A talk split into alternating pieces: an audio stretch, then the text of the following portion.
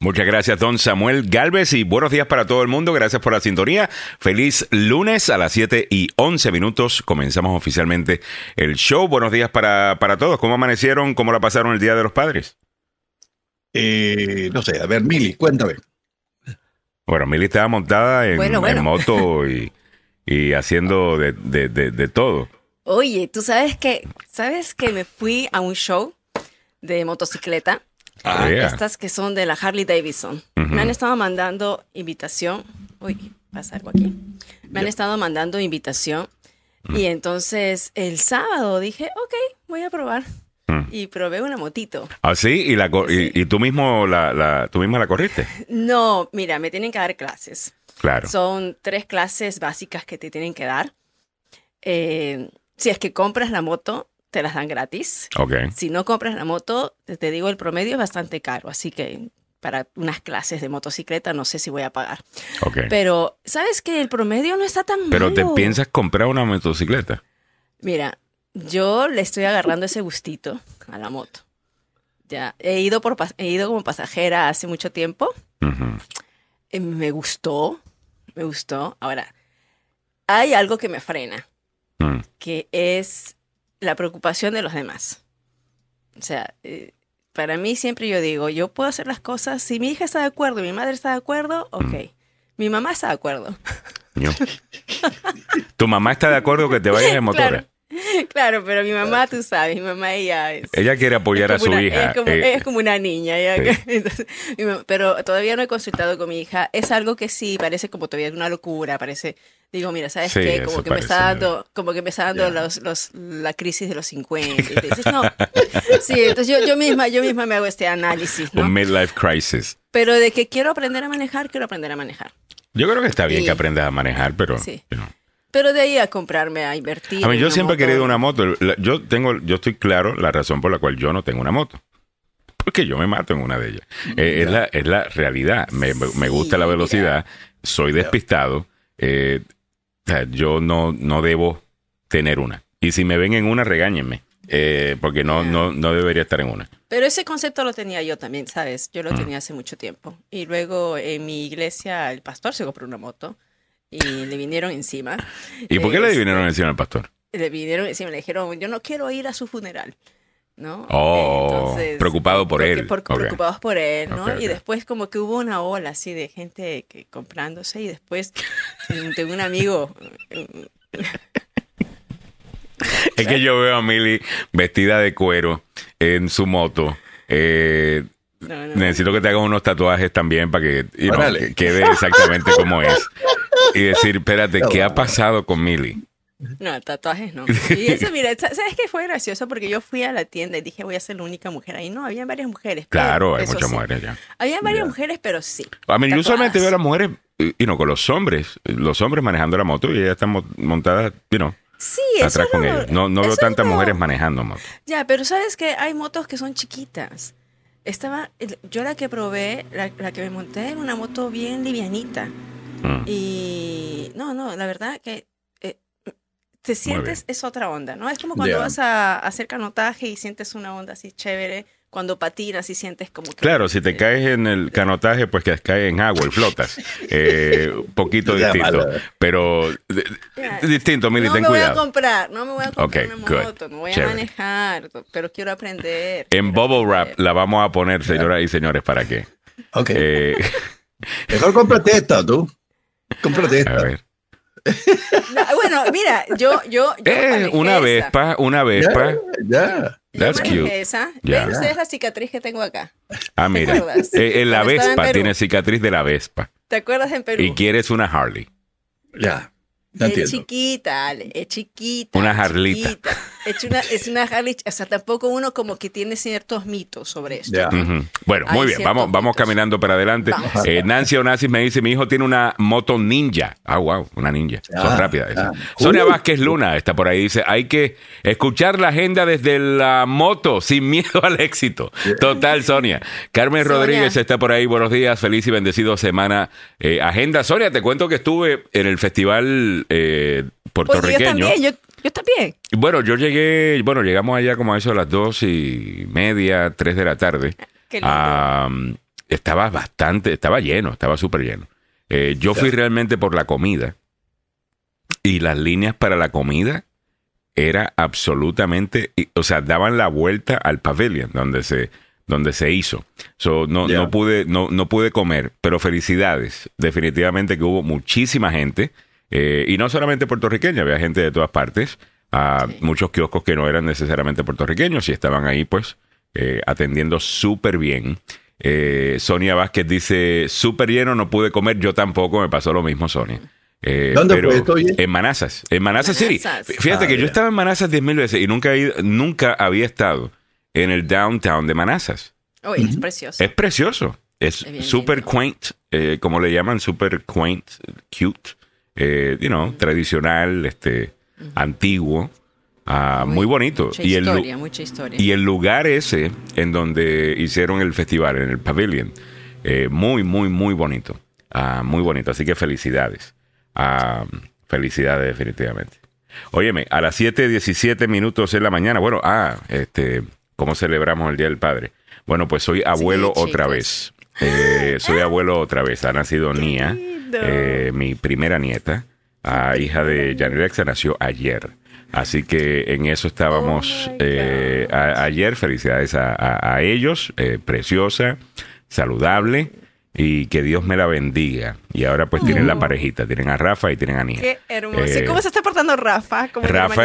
Rafa, disculpe audiencia que eh, Billy y yo vamos a hablar acá como si estuviéramos entre amigos solamente hablando. Rafa, tú sabes que es el nene, el bebé más dulce del mundo. Es un nene dulce, Es- es un niño dulce, un niño, es, todo sonrisa, es todo amor. Y Yo te lo voy a buscar. Y ahora que está un poquito mayor, Eh, ahora que está ya con dos años, Oh, más, eh, más chulo todavía. Eh, Sí. Súper dulce. Eh, El amor, tienes toda la razón, Samuel. Ajá. Ser abuelo es diez mil veces mejor que ser papá. Imagínate Eh, esto. Mira esa chulería. Este, este es tu, este quién es, Mi nieta, Samuel? mi nieta, mi Esa nieta, es tu Zoe. nietita. Zoe. Zoe. Ya. Muy bien. Zoe. Linda foto. Ah, no, pero mira, mira, mira esta. Qué A ver. preciosa. A ver. Preciosa. A ver. Esta de aquí, lo chulería con sus chulerías. Aquí están mis chulerías. Eh, ya, ya te agarraron, hermano. Ya estuvo. Sí. Y, y Sí. ponte la otra, y la otra que puse, la primera. Eh, A ver, la primera, no sé. No. Ah, la primera, esta ahí está En la también. primera Ya. tienes todos. Sí, ahí está mi papá también en la primera. Ah, espera, espera, espera, espérate, Sí. esa no la había visto. Eh, Sí. Por tu nieto ahora, abuelo sin canas, un nuevo estilo totalmente. Los, los abuelos, aquí estamos. Ya, eso es abuelo. ¿Sabes que al principio me daba como que cositas? Eh, Ah, aquí está tu papi. Ah, sí, ese es mi papá. Aquí está tu papi. Aquí estás tú. Aquí Mira estoy con- yo, Aquí chiquito. está Ale Mira con pelo, para con que gocen. pelo. Y, y Ya. Ale, si ven ustedes, es eh, tu mami, o sea, tú y, y, y tu mami son, pero Sí, muy una parecido. gota. Ya, una gota. Ya. Mira, Ya. aquí están todos. ahí están todas mis chulerías. Pero bueno, Ay, sí. Vamos continuando, muchachos, que estén en el show personal de Alejandro Negrón y Milagros Estamos Meléndez. Juntin, Juntin, ya. Estamos en. feriado. Ayer me dice Mili, ¿trabajamos mañana? Y yo, come on. Eh, Juneteenth, este es el segundo año que se celebra como. Claro, 2021. Fue el- el la primera vez. Biden Ok. Ya. lo oficializó. Estamos feriado federal. Eh, Y es un feriado eh, federal, pero mucha gente trabaja en el día de hoy. Y, me parece chévere. Vamos a hablar un poquito en breve de lo que es Juneteenth, si acaso no estás al tanto de eso. Algunas celebraciones en el día de hoy, incluso en Sí. Washington, D.C., eh, algunas exhibiciones en museos y el resto ah, que te podemos recomendar eh, también. ¿Y qué significa Juneteenth? ¿Por qué es importante? ¿Y por qué algunas personas lo ven como un segundo día de independencia para los Estados Unidos? Estamos hablando del día en donde los últimos esclavos o ex esclavos africanos se enteraron de la emancipación ah, firmada por Abraham Lincoln. Y cuando llegó esa información, eventualmente a Texas, ¿ok?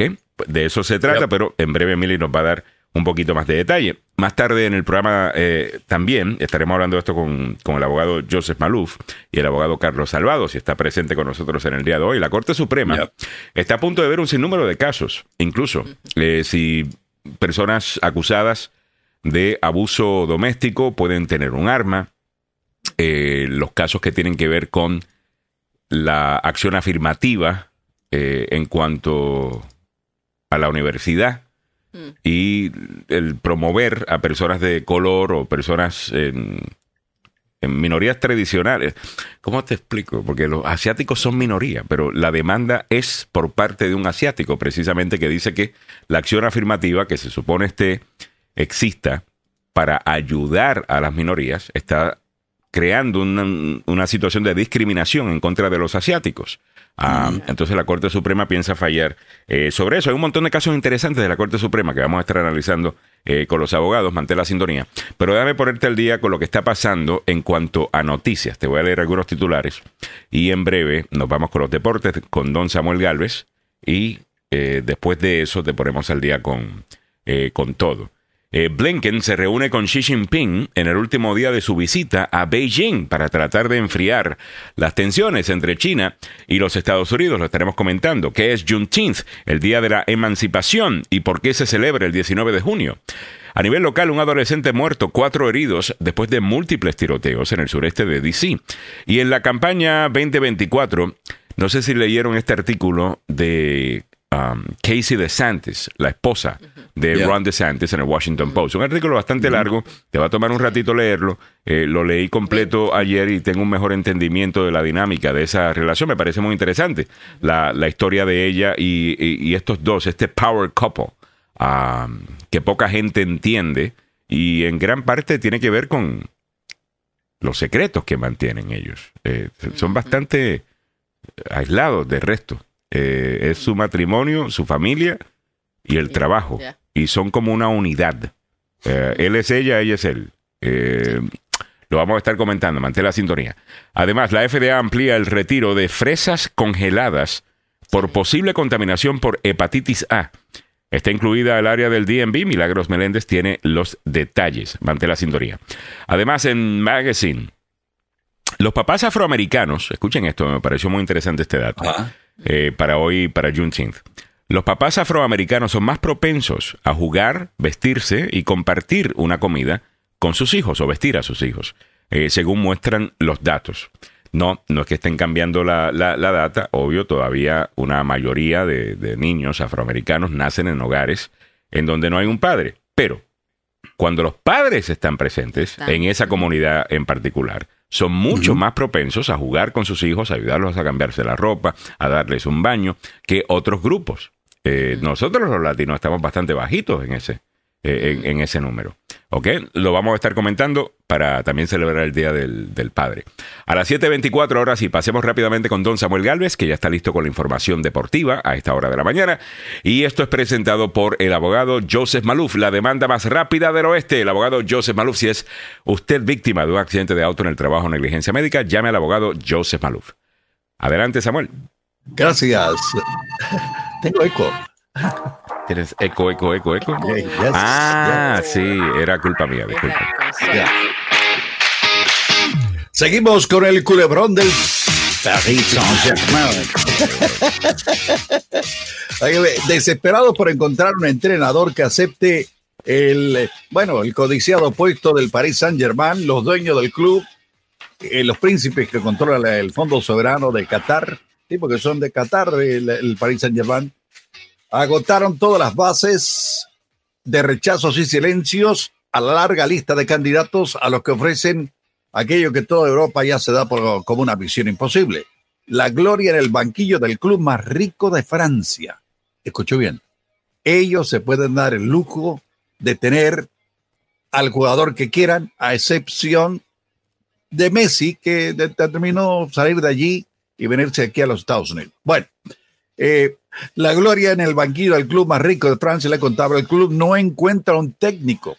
Contact- contactaron a Zidane, a Pochettino, a Spalletti, a Conti, al Nagelsmann. Nadie quiere ir ahí, nadie. Mm. El, eh, la, la revista La Equipe indica que los dueños hablaron con Luis Enrique de España.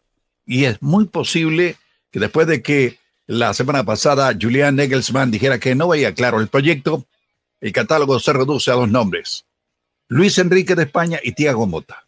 El escepticismo fue de manifiesto con Nagelsmann muy pesimista tras conocer que Kylian Mbappé no renovaría su contrato y podría ser trasladado a otro equipo, probablemente a Real Madrid, a Real Madrid para eh, salir de allí. Así que el culebrón continúa, damas y caballeros. Todavía hay dudas con Neymar, que también está jugando en el Paris Saint Germain. Neymar, mire que agarrar Bártulos e irse de allí, porque la verdad las cosas que el ambiente no es bueno, no sé por qué, pero eh, ¿sabe qué? Eh, es algo que eh, muchos jugadores de este lado del continente lo sienten. Los, los franceses tienen una manera muy peculiar de apoyar o rechazar a un jugador o a un equipo.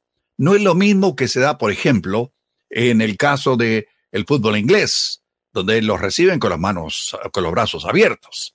Aquí le hacen un análisis, observan al jugador y si en el primer o segundo partido no funciona, le caen a palos. Así que, y lo mismo pasa con el entrenador. Así que eh, vamos a tener que esperar si es cierto o no que Luis Enrique va a dirigir el Paris Saint Germain. Todavía no hay nada claro, pero es una de las posibilidades que existe. Y le cuento que este informe breve sobre el fútbol allá en el otro lado del charco llega a ustedes por una cortesía del abogado Joseph Malou. Le decimos en tono de broma la demanda más rápida del oeste, pero es el hombre que demanda la hora buena, no espera. Si usted se ve envuelto en un accidente y no fue culpa suya, hágame el favor de llamar al abogado Joseph Malou al 301-947-8998. Va a estar en buenas manos, sabía. Es un hombre que tiene licencia para trabajar aquí en Washington, en el estado de Maryland y también en el estado de Virginia. Así que eh, denle una llamada. Tiene una oficina de su cuartel general en Gatesburg, Maryland y una oficina en Fairfax. Así que va a estar súper cubierto. Tiene apenas 33 años, dedicado solo a accidentes, de lo que vamos a hablar hoy a las 9 de la mañana aquí en la agenda. No se olvide el número telefónico 301-947-8998 el abogado Joseph Maluf es la banda más rápida del oeste. Muchas gracias, don Samuel Galvez. All right, a las 7:28 minutos de la mañana te ponemos al día con algunas de las cosas que debes saber. Entonces, vámonos rápidamente para eh, China, en donde allá estaba el secretario de Estado eh, de los Estados Unidos, Anthony Blinken, inició su reunión este lunes con el presidente de China, Xi Jinping, en Beijing. Según eh, la portavoz del Ministerio de Asuntos Exteriores chino, Huang Chung-yin. A ver, Escuché, Samuel, que el secretario de Estado había dicho, mire, eh, yo no estoy llegando sin invitación, yo lo que estoy es tomando un, una cita eh, previa que tenía, uh, que estaba retrasada. Eh, Ok, interesante. Eh, ¿De qué estaban hablando? Obviamente de los problemas que hay en cuanto a relaciones entre Estados Unidos y el gobierno de China. Primero, a los chinos les pareció muy horrible lo del famoso globo. Después del globo, cuando fue derribado, hubo dos incidentes, uno en alta mar entre un barco de guerra de los Estados Unidos y un barco chino que se le cruzó. Eh, la ley eh, internacional eh, dice que usted no se, puede, no se le puede atravesar a un barco de guerra, tiene que mostrarle las luces verdes en un mm. costado para que ambos las vean. Y lo otro, la payasada que hizo un piloto de un jet de eh, de las Fuerzas Armadas, o qué te digo, un jet de, la, de aéreo de China que se acercó a un eh, avión de Estados Unidos y eh, muy cerca pasó por ese sector y lo que hizo fue que el viento, o sea, la fuerte ventisca que, que pasa cuando pasa un jet, el, el, avión se cimbrara y causara peligro a la tripulación. Así que mm. lo del barco de guerra y lo del avión de la Fuerza Aérea China obviamente han sido unos temas, y lo otro también la cuestión económica, porque China, desgraciadamente, mm. no puede vivir sin Estados Unidos a nivel económico. Mm. Y si no, eh, cuénteme qué... O no pueden vivir de la misma manera, obvio. Sí, correcto. Pero, también hace mucho negocio con Europa. Eh, también hace mucho negocio con otras partes del mundo. Eh, China realmente está haciendo lo, suyo. La otra, el otro tema, me imagino, tiene que ver con Ucrania, debido al apoyo que ellos le dan, obviamente, a Rusia, ¿no? Muy bien. Entonces, eh, ¿algo, ¿algo más sobre esto, Meli? Bueno, uh, un análisis que se, se, está mirando es que definitivamente lo que quiere China en este momento es que Estados Unidos respete, ¿no? Mm. Eh, su, según lo que dice, respeten la autoridad sobre su territorio. Sabemos que, que China considera que Taiwán mm. eh, o quiere apoderarse de Taiwán como que si fuera parte de ello y ya Estados Unidos lo dijo si China quiere invadir Taiwán, Estados Unidos uh, eh, estaría teniendo una respuesta. Eh, y, a esto es lo que China, eh, por supuesto, les dice, ¿saben qué? Ustedes manténganse en su sitio, no se metan con, con lo, con lo nuestro. Ah, pero por eso están estas, ten- estas tensiones, ¿no? Y ha sido la expectativa de la visita de, del- de Blinken allá en China. Ahora, a esta hora ya están, en, deben ser la noche, porque... Ya, están dando una conferencia de prensa. eh, no quiero meterme ahí porque es exclusivo de Sky, pero eh, Ok. eh, quería que vieran ustedes que Mm. el, eh, secretario de Estado Anthony Blinken ya está en esta conferencia de prensa que Muy se bien. está dando en Beijing. Ok. Rápidamente, por el tema de Taiwán que había mencionado eh, Mili, usted dice, ok, ¿por qué le interesa a los Estados Unidos si China se queda con Taiwán? Ok, por varias razones. Una, eh, Taiwán es democrático eh, y eso por encimita es lo que nos van a decir. Pero la realidad del caso, lo más importante acá, es la producción de semiconductores de. Taiwán. Eh, allá se producen sobre 60% de los semiconductores del que utiliza el mundo para todo tipo de cosas como teléfonos celulares, carros eléctricos y un sinnúmero eh, de cosas absolutamente necesarias para que la economía del mundo, no solamente de los Estados Unidos, del mundo, eh, siga corriendo.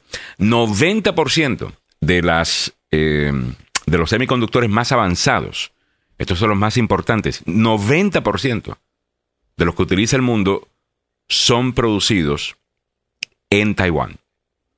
Si hay una guerra allí, esa producción pararía, en teoría, o gran parte de esa producción pararía, y eso le haría daño a la economía del mundo. Así que antes que se lo reduzcan usted, a que, bueno, si ellos se quieren quedar con ese territorio que es de ellos, allá los Estados Unidos se tienen que meter, entienda que no es solamente lo que sucede, eh, esto no solamente afecta a China, esto afecta la economía del mundo y por esa razón Wow. es que es importante. 7.33 minutos de la mañana, vamos caminando para adelante. ¿Qué es Juneteenth? El Día de la Emancipación. ¿Por qué se celebra el 19 de junio? Pues este feriado de 19 de junio, el Día de la Emancipación o Juneteenth, conmemora el fin de la esclavitud de los Estados Unidos. Sin embargo, el país todavía enfrenta problemas sistémicos de racismo e injusticia, dice este artículo de CNN. Ah, es co- ok, chévere. Claro, Ah. te, va- te va a tomar. Todavía hay racismo. Todavía, no, no, no, podemos dejar, chacho, no No, podemos bueno, dejar que hay eso muera ni para el cará, se queda un montón de gente sin, sin tema. Eh, pero bueno, estas dificultades recobraron visibilidad en el debate nacional de 2020 durante las protestas masivas de Black Lives Matter, que fueron provocadas por el homicidio de George Floyd. Eh, Black Lives Matter, deberíamos añadir, eh, como organización, está metida en un sinnúmero de problemas eh, con dinero que recibieron, que no han reportado, eh, aparentemente se compraron mansiones, todo eso el reporte de CNN debería añadir todo, este, eh, todo este contexto que yo estoy aquí añadiendo, Eh, pero está bien, quiero llegar a eh, la historia, a la historia eh, de Juneteenth. ¿Por qué celebramos esto en el día de hoy, Mili? Porque esto fue cuando eh, se enteraron los últimos esclavos de que, de hecho, se había firmado una orden de emancipa- emancipación. Así es, mira, la orden de emancipación la firmó Lincoln en 1862, ¿no? Eh, y entonces, pero también era como una eh, orden ejecutiva. Habían estados que todavía mantenían la esclavitud. Y entonces, como Texas, por ejemplo, que no le convenía dejarlos libres. ¿no? En 1862, eh, cuando revisan, ¿sí? Los, revisan los documentos y se dan cuenta que eh, ya se había decretado esto, Ujú. entonces fue un 19 de junio que lo declaran, eh, se establecería el 19 de junio como el Día de la Independencia Nacional de Juneteenth. Ahí es donde ya, después de tres años, eso fue en el 65, Ujú. que eh, ya lo declaran eh, completamente. Entonces, por eso, ah, luego eh, eh, te hacen esta unión de 19 de junio, Junth, ¿no? En Juneteenth. inglés es Ujú. Juneteenth, ah, de 19. Ujú. Y Biden luego, años después, lo estableció hace recién, en el 2021, y otra vez, después de todas las situaciones que hubo, los disturbios que hubo por eh, la muerte de George Floyd, es que establece esto como un feriado, ¿no? Eso Dice. básicamente, o sea, los texanos realmente, eh, pues, siguieron esclavizándolos. Eh, después de, de años, imagínate, de- de Ujú. enterarte de que ya eras libre Ujú. te, pues, te podrías haber sido libre eh, hacía tres años, pero recién el 19 de junio de 1865 es el día en que el mayor general del ejército de la Unión, Gordon Granger, dice cabal- cabalgó hasta Galveston, Samuel. Galveston es, es una playa. eh, Es una isla, Texas, es una isla en, en Texas, sí, que está... ahí- Allí es donde él le- les contó a los esclavos sobre su emancipación. Este, en ese momento. La Dice como dije. El presidente Biden dijo ayer que las grandes naciones no se alejan de sus momentos más dolorosos. Él dice, hemos aceptado los errores que cometimos y al recordar esos momentos comenzamos a sanar y fortalecernos, dijo el presidente durante la ceremonia. El presidente dijo también que no bastaba con conmemorar la festividad, sino utilizarla como un día de reflexión y acción. Y dijo, tenemos que sanar. Con eso estoy totalmente de acuerdo con el Ah, presidente sí. Biden. Tenemos que eh, sanar. Algunas veces para poder sanar también tenemos que dejar de meterle el dedo en la llaga, Sí. ah, que es algo que mucha gente, no necesariamente él, eh, pero alguna gente sí hace y, y- y hace demasiado, desde mi punto de vista, ¿no? Ok, entre otras cosas que tenemos para ustedes en el día de hoy, locales, un adolescente muerto, cuatro heridos después de múltiples tiroteos, esto en el Southeast, en el sureste de DC. Estos tres tiroteos separados el domingo por la noche dejaron un adolescente muerto y otros cuatro... eh, y otros cuatro, tres de los cuales son menores, heridos en el sureste de DC. Esta es la primera serie de tiroteos, eh, en el primero de la serie de tiroteos, perdón, ocurrido en la cuadra 2700 de la Langston Place, en el sureste. A eso de las 8.45 de la noche, el domingo, según la policía de DC, cuando los oficiales pues llegaron a la escena, encontraron a dos niños heridos, uno de 17 años y otro de 15 años. El joven de 17 murió a causa de sus heridas y el joven de 15 fue llevado a un hospital local y se encuentra en condición estable, según la policía. Luego, alrededor de las 10 de la noche, la policía de DC respondió a un tiroteo cerca de la intersección de la calle 22 y la Minnesota Avenue, en el sureste, donde encontraron a dos víctimas de disparos. Mira para allá. Está, está sabroso ya. Otro, otro menor, No, no. ¿no? En esta había sido un menor también en estado crítico que, según la policía, dice que va a sobrevivir aparentemente, y el otro era un adulto. Y después, Alejandro, o sea, esto es una sucesión, ¿no? De hechos, a las 10 y 40, otro tiroteo Wow. cerca de una casa en Bruce Place, también en el sureste, ¿no? Y ahí los oficiales encontraron a una adolescente con una herida de bala. Según la policía, se realizaron disparos fuera de la casa y la adolescente fue alcanzada mientras estaba dentro. Otra vez, estos tiroteos que ocurren mientras que, mira, murió hace poco una niña que estaba durmiendo y le alcanzó un tiroteo. Hemos visto mm, ancianos y niños que han sido alcanzados dentro de sus vehículos que también fueron alcanzados por un tiroteo. Entonces, Mm. eh, es, es una situación que se está escapando ya de las, de las manos realmente. Y eso que DC tienen algunas de las leyes más eh, duras eh, so- so- Ya. sobre armas. Lo que pasa es que el problema es que hay un montón de armas en la calle. Eh, ya y estados aledaños tienen leyes más relajadas eh, sobre armas, como por ejemplo eh, Virginia, Virginia, eh, Virginia. Ohio, eh, también que no está muy lejos, eh, y, otros. Me right. dio una bronca, Ale. Me dio una bronca el otro día en WTO, en una radio que es muy popular y lógico, es propaganda, ¿no? Tienes que hacer propaganda. ¿eh? ¡Hey, gran show de armas! Si ven a comprar tu arma y la puedes adquirir, Mm. eh, tienes la muestra, la exhibición. Digo, wow. Ya. Pagan, por supuesto. Uno, si tú no pones el aviso, pues de- pueden acusarte de discriminación o no. Pero uno también tiene sus propios parámetros. Yo me acuerdo cuando trabajaba en una grande corporación, habían avisos que no se iban a poner. Simplemente decían, este aviso no se va a poner.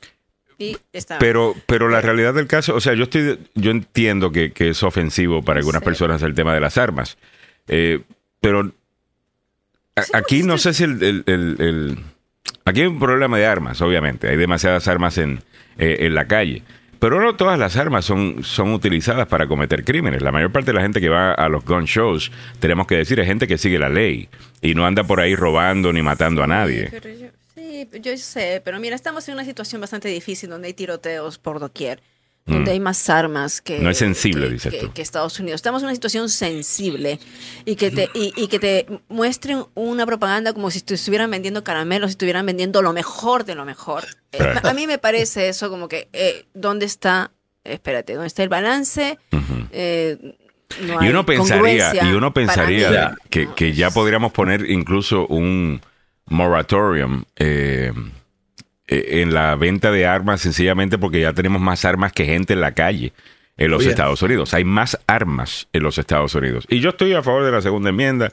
Yo creo que una persona debe tener eh, acceso a, a un arma si la quiere tener. Ahora, yo no creo que tú tienes que tener acceso a un rifle de asalto necesariamente o a un magazine de 300, eh, de 300 balas, tú me entiendes, de barril. O sea, yo no sé cuál es la necesidad eh, de eso. Yo no sé cuál es la necesidad de tener un bomb stock, eh, que ya son ilegales, eh, para tener básicamente una metralleta. O sea, no, no sé cuál es la necesidad eh, de, de- de hacer todo eso.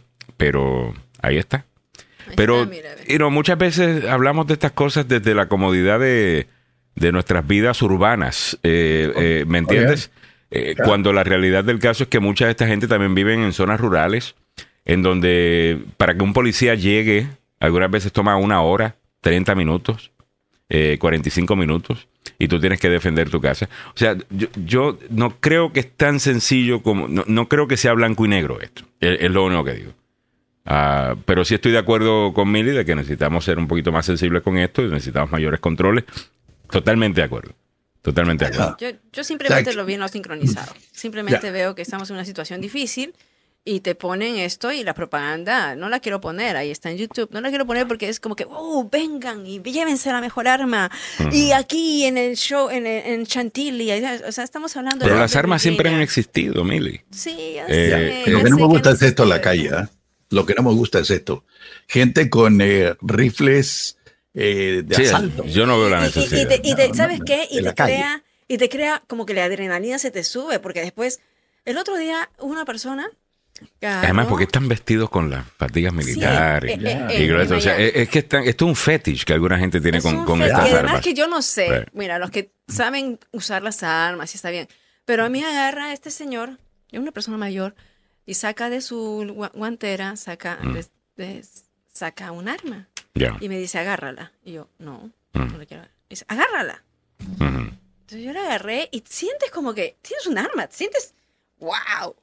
O sea, hay algo. se ¿Tú has disparado un arma?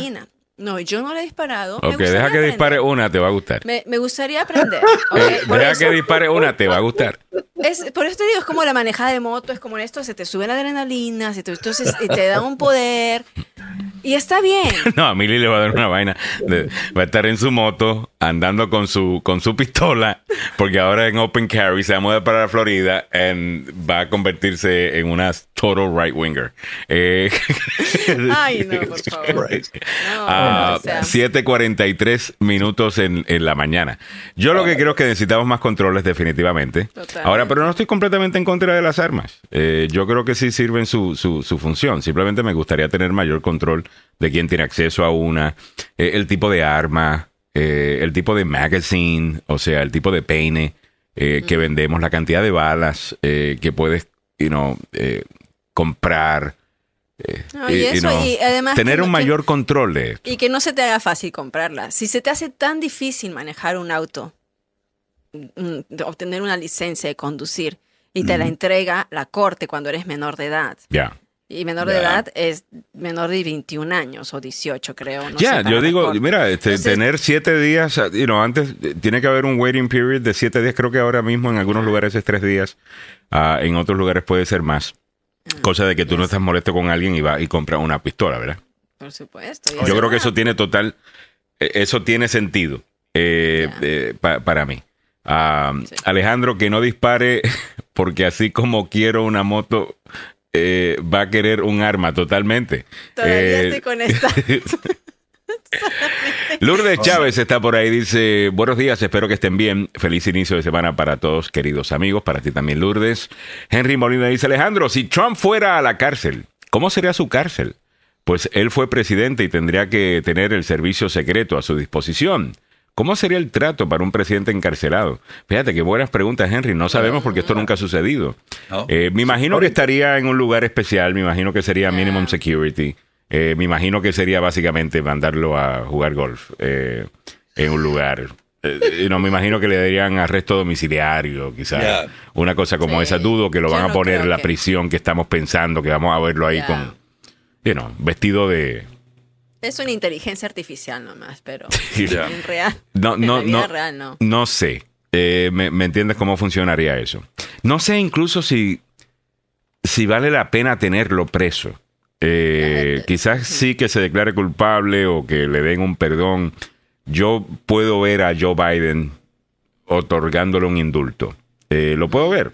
Lo, lo puedo ver por el bien, de- lo, por el bien Sí, del por el país. bien del país. No, no Por el bien- por- por- para que no queden los libros para que de no historia. quede Yo el precedente de que tuvimos un presidente preso. Eh, yo yo, Yo creo que lo, lo eso es lo que haría los Estados Unidos. Los Estados Unidos no les gusta esto. Eh, eh, no, Est- esto, La, la imagen, el pres- eh, o sea, eh, es, eh, yo también, yo creo que puede ser que se declare culpable, puede ser, le darían cárcel eh, pre- preventoria, eh, prisión eh, domiciliaria, pero no lo veo tras las rejas, A ver. precisamente por eso, porque... a lo mejor eh, debería, por- no estoy diciendo que bienestar, o no. por el, bien- bien- por el bienestar de todos los estadounidenses, todos los que vivimos en este país. O sea, por ese Mm. bienestar, yo creo que Y por la reputación del país. O sea, cada vez que, que vemos que alguien es encarcelado, que era un expresidente, eh, y lo vemos en otras partes del mundo, no lo vemos bien. Eso. Mira mi país, mira mi país que tiene tres presidentes presos. Sí, no, no este se ve bien. Parece, parece un. Mm. no, no, no se ve bien. Eh, No. Obvio. So, yo lo veo así. Yo creo que. eh, eh, y creo que. eh, ¿Cómo que se llama? El presidente Ford eh, indultó a, a- a Richard Nixon. Nixon. Algunos, dicen que eso fue un acuerdo entre los dos. Mira, yo me bajo, pero. eh, y te dejo a ti de presidente, pero me tienes que dar el, el- el indulto, me tienes que dar el perdón.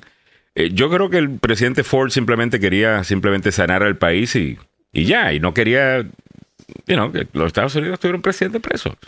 Se ve feo. Se, se- se ve feo. Ahora, creo que debería enfrentar justicia como lo está enfrentando y que 12 miembros de un jurado lo encuentren culpable o no culpable y Y, que se someta a la, you know, a la, a la justicia, pero creo que hay que pensar en el país también. Y que no pueda correr, que no pueda correr, porque es, es algo irracional, que a mí me parece irracional que eh, alguien desde la cárcel pueda ser presidente, porque la... la No, no, Pero eso, la ley- eso aquí sería, eso sería el relajo más. Y- eh, aquí la, la Wow. ley lo permite. o sea, hablando la de permite. pérdida de prestigio, por Dios. Entonces imagínate que puede haber un presidente desde la cárcel. Imagínate. Porque pues, o sea, puede darse esa figura. Entonces, eh, si la ley lo permite de esa manera, Ya. yo creo que no. no creo que Trump vaya a la cárcel. No, creo. No, no. No, ¿No? no creo. ¿Tú piensas que No. va a salir culpable? Yo creo que eh, de alguna manera se va a zafar como siempre lo ha hecho. Es, Mm. es un hecho eh, comprobado que cada vez que tiene problemas y eh, la justicia le está Mm. pisando los talones, encuentra alguna, alguna manera de zafarse. Ya. Y de aquí a, a- a- a cuando vengan las elecciones va a ser un- una, una complicación aún mayor. Creo eh, que poco a poco la gente que está a su alrededor y que busca ser eh, la persona asignada para eh, candidato a la, a la presidencia del Partido Republicano, poco a poco están saliendo de eh, la caverna donde estaban metidos Mm. y donde exclusivamente el que manejaba dentro de la caverna era Trump. Mm. Ahora ya están apareciendo, ya está, por ejemplo, su ex eh, vicepresidente, Mm. ya está diciendo algunas cosas que están acordes con la realidad. Ron DeSantis dice que no puede seguir este país perdiendo como siempre y que deberían hacer lo que la Florida ha hecho. Eh, después aparece, bueno, hay una lista completa, una lista completa de, de funcionarios, exfuncionarios, legisladores y gente que está en el Congreso aquí en Washington que finalmente están criticando a Trump a, a sabiendas de que Trump es un hombre que tú le pegas y viene de regreso, hermano. Vamos a ver, pero cuando tienes tanta gente que le tienes que pegar de regreso, es donde Ya. se pone sabrosa la cosa. María Isabel Moreno está por ahí, dice, pero entonces el prestigio está por encima de la justicia. Una muy buena Ya. pregunta, María. Bueno, Eh, sinceramente, una muy buena pregunta. Porque no debería, ¿verdad? Eh, la justicia debería hacerlo todo. Pero el prestigio de un país obviamente es muy importante. Eh, Sí. y, y en eso es lo que debería estar, me imagino que en eso es lo que va a estar pensando el presidente Biden, que tiende a ser un tipo que le gusta el mantener cierto orden y tradición, y es un político de la vieja escuela eh, Washington, ¿me entiendes? En donde, Yeah. you know, es- hay, que- hay que proteger la imagen eh, de- de- del país. Imagen que quedó destrozada desde mi punto de vista cuando elegimos a Donald Trump presidente. Pero bueno, a- ahí está. Pero muy buena pregunta. Eh. ¿Qué debe venir, qué debe estar por encima? Eh, ¿Qué debe ser primero, la justicia o el prestigio del país. Bueno, primero tenemos que llegar hasta a ver qué pasa en este juicio, ¿ok? Y se ha encontrado culpable. Definitivamente que la evidencia aparentemente está ahí. Ahora, si sus abogados van a lograr a través de tecnicismos legales suprimir parte de esa evidencia, pues entonces ahí ya tenemos otra situación. Ahora, si toda la evidencia que el pliego acusatorio expone es permitida en, ese juicio, contra, me parece bien difícil, ¿no? Que, un jurado lo vaya a encontrar no culpable. Pero le hablaremos sobre esto al abogado Joseph Malouf, ¿ok? Patricia Estrella Lázaro está de acuerdo con María Isabel y dice, solo porque no se ve bien, se le va a indultar, no me parece. Creo que mucha gente va a estar de acuerdo contigo, Patricia. Y con María Isabel. George Núñez dice, pero si no va a la cárcel siendo culpable de delitos federales, si el tal George Núñez se le pega un iPhone de la tienda de Apple, así misteriosamente se le pega en su mano, lo llevan a corte y 20 años de cárcel por mañoso. ¿Dónde quedaría la filosofía americana que nadie está sobre la ley? Buen punto. buen punto. Buen punto. Lourdes Chávez dice, sería una cárcel como un hotel cinco estrellas, tendría todo a su disposición. Sería una casa blanca en pequeña y él estaría súper cómodo. Siempre hace lo que él quiere en, el, en este país. Yo creo que también tienes razón eh, en eso, Lourdes, que si eh, termina yendo preso, obviamente va a ser algo así, no, no va a ser... Eh, no lo vamos a ver en el orange jumpsuit ese que, you know, no va a ser así, no. va a ser así. Nancy Onassis dice que le pongan donde está el Chapo, así se hacen amigos, el Chapo le indica cómo hacer túneles es capaz. Mario, yo creo que el Chapo y él se llevarían de lo más bien, sinceramente. Mario Garay dice, en El Salvador nos gusta ver a los expresidentes presos. Eh, yo te digo una cosa, yo no, yo, no correría en algunos países. Es como que, wow, corres, pum, y de una, eh, te, montan un, un, caso. Al final, ahora, si toda esa gente ha roto la ley, pues ha roto la ley. Pero, óyeme, está brutal. Porque eventualmente la gente buena no va a querer correr. No que va a querer nada que ver con eso. O sea, sí. Eso es como el negocio de la droga. O terminas muerto o terminas preso. Eh, bueno, pues, en la política también, o terminas preso o terminas eh, totalmente desprestigiado. No sé. Creo que eso es lo que causa que mucha gente no quiera meterse. Y estamos realmente escogiendo a los peores, a lo mejor de lo peor. Como dicen por ahí. Aquí nomás creo que lo vamos a ver. ¿Esa es inteligencia artificial o qué onda? Inteligencia, artificial arrestado con su jumpsuit. Ernesto Peronet nos dice, en Perú hay una cárcel para ex presidentes. En serio. Hay tantos que... hay tantos que, tienen un lugar... Y a lo mejor eso es lo que harían eh, con él. Pero de nuevo, estamos bien tempranos para esa conversación porque la realidad del caso es que primero tenemos que ver el, el, el, caso. 7.54 minutos en la mañana. Déjame irme rápidamente a chequear los precios de la gasolina. Esto presentado por el abogado Carlos Salvado, salvadolaw.com. El abogado Carlos Salvado está ahí para ayudarte en caso de que seas acusado de un crimen. Eso le puede pasar a cualquiera, sinceramente. Llama al 301-933-1814 del abogado Carlos Salvado ser acusado de un crimen puede tener consecuencias graves sobre su estatus migratorio. Yo soy el abogado Carlos Salvado y sé cómo ganar en corte. No se declara culpable antes de hablar conmigo. 301-933. 1814. Estos son los precios de la gasolina para hoy, Juneteenth, 19 de junio a nivel nacional, 3 dólares 57, ha bajado un centavo. En DC, 3 dólares 71, ha subido 3 centavos. En Maryland, 3.44, ha subido un centavo. Y en Virginia está igual que el viernes, 3.34. California, 4.86. Texas, 3.12. Florida, 3.40. Allí bajó 3 centavos. El diésel a nivel nacional, 3 dólares 87, ha bajado 2 centavos. En DC, 4.19, ha bajado 3. En Maryland 3.74 ha bajado 3. En Virginia 3.73 ha bajado 2 centavos. Los precios de la gasolina presentados por el abogado Joseph, perdón, Carlos Salvado. Si te encuentras en una situación legal complicada, no estás solo. Ahí está Carlos Salvado. Yo soy el abogado Carlos Salvado y sé cómo ganar en corte. Con más de 20 años de experiencia en el sistema de justicia, ha defendido exitosamente a clientes en casos penales. No se declara culpable antes de hablar conmigo. 301-933-1814. Carlos Salvado, salvadolaw.com. A las 7.56 minutos de la mañana está la información del abogado Carlos Salvador. Algunos comentarios más. Lourdes Chávez, El Salvador, tenemos el récord mundial de tener a los presidentes en la cárcel. Aún faltan muchos. Y si se lo merece y se han llegado a robar, mira, yo te digo una cosa. eh, Mañoso. eh, en Puerto Rico yo metería preso a varios, incluso algunos que están todavía... Eh, you know, eh, en, en el Senado, en la Cámara de Representantes, alcaldes, you know, que roban a, a dos manos con un montón de billetes que viene de, de- de acá y tú no ves que ese dinero baje a, a donde tiene que, que llegar, especialmente en el Departamento de Educación, por ejemplo, el Departamento de Familia, eh, en el disparate, el mamotreto de gobierno ese gigantesco que con toda la plata que recibe de acá y con toda la plata que recibe de los mismos puertorriqueños, eh, no es suficiente para todos los ladrones que hay allí eh, metiendo la mano en cada cosa. Eh, y, te digo una cosa, yo no sé si esto es necesario acá en los Estados Unidos. Aquí hay obviamente corrupción, lo vemos en muchas ciudades, hay, diferentes tipos de corrupción, ¿verdad? Eh, pero quizás en nuestros países lo que necesitamos es un castigo mucho más grave para la corrupción. Y desde mi punto de vista, esto siempre debió haber sido traición a la patria. No, no algo tan sencillo como corrupción. Te robaste unos dineros, te vas a ir dos añitos, que es lo que están pasando. Los meten tres añitos y salen, cinco añitos y salen. Debería ser algo tan serio como traición a la patria, porque eso es lo que tú estás haciendo.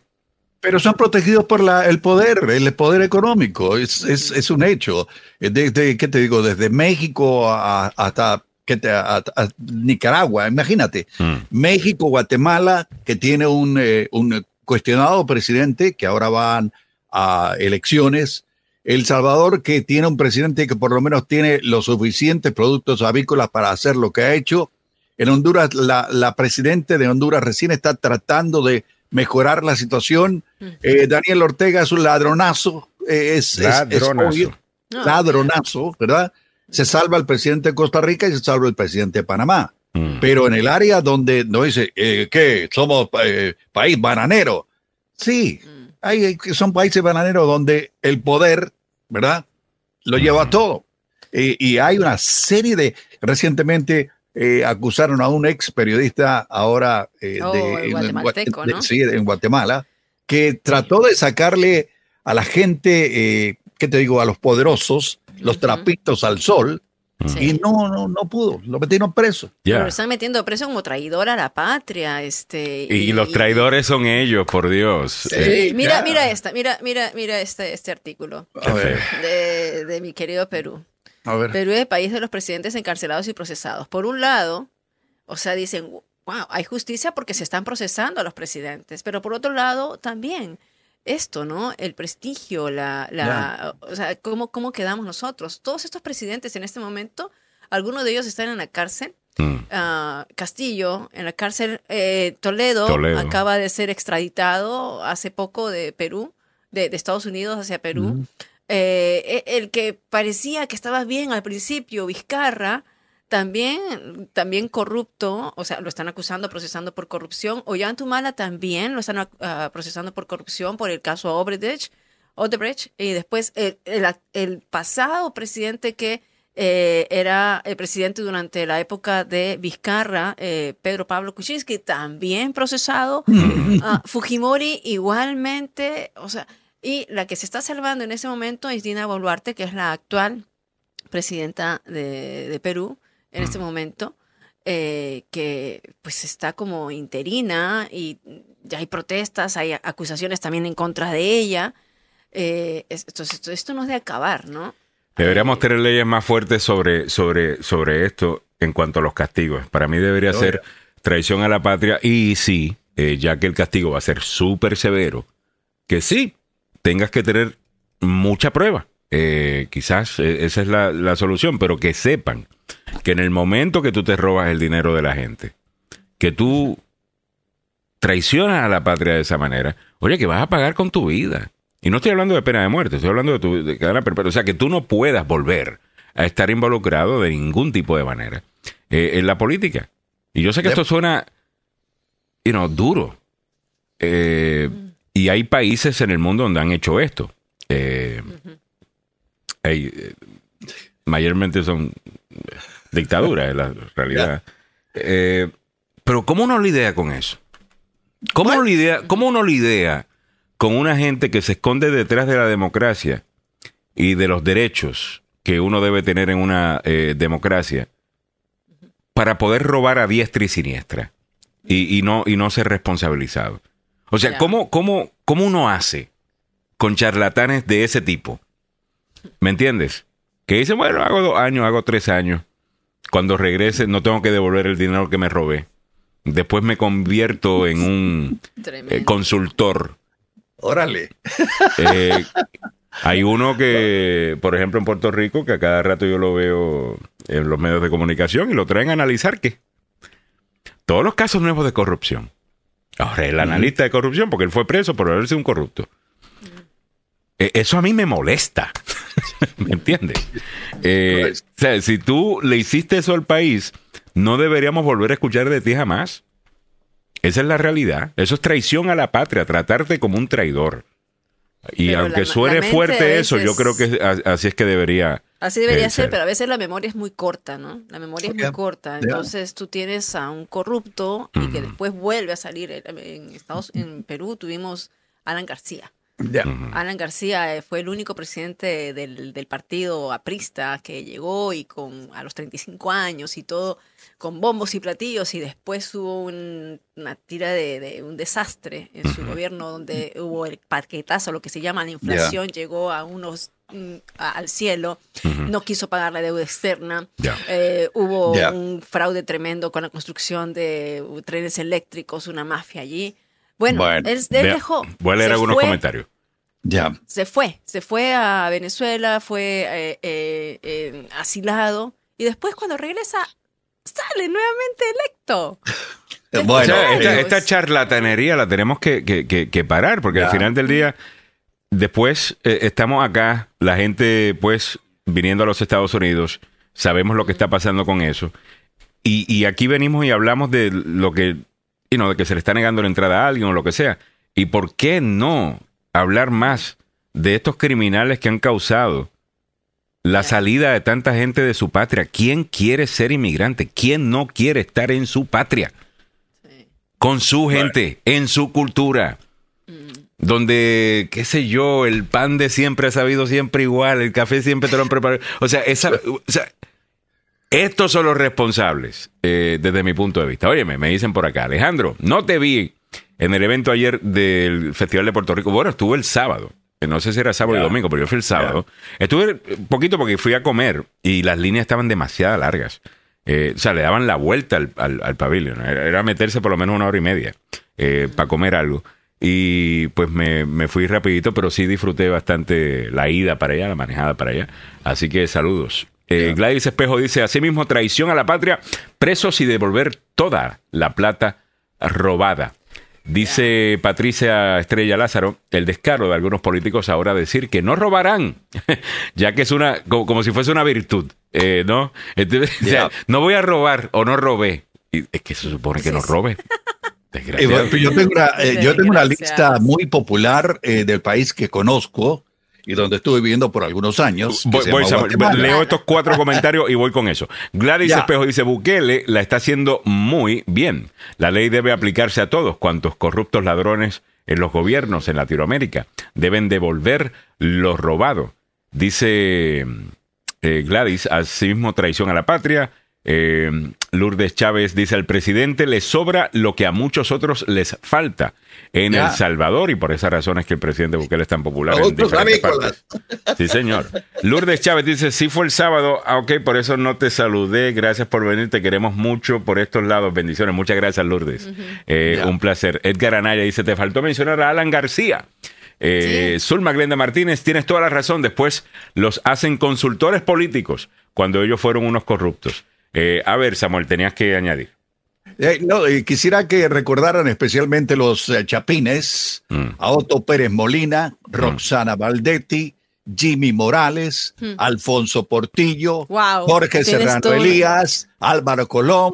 eh, bueno, por darte una idea, todos estos caballeros anteriormente nombrados, en el caso de Otto Pérez Molina y Roxana Valdetti, en prisión preventiva, delitos de cohecho pasivo, defraudación aduanera Oh, y aso- asociación ilícita para delinquir, los dos. Alfonso Portillo, expresidente, fue condenado en el 2014 a cinco años y diez meses de prisión por conspiración para cometer lavado de dinero.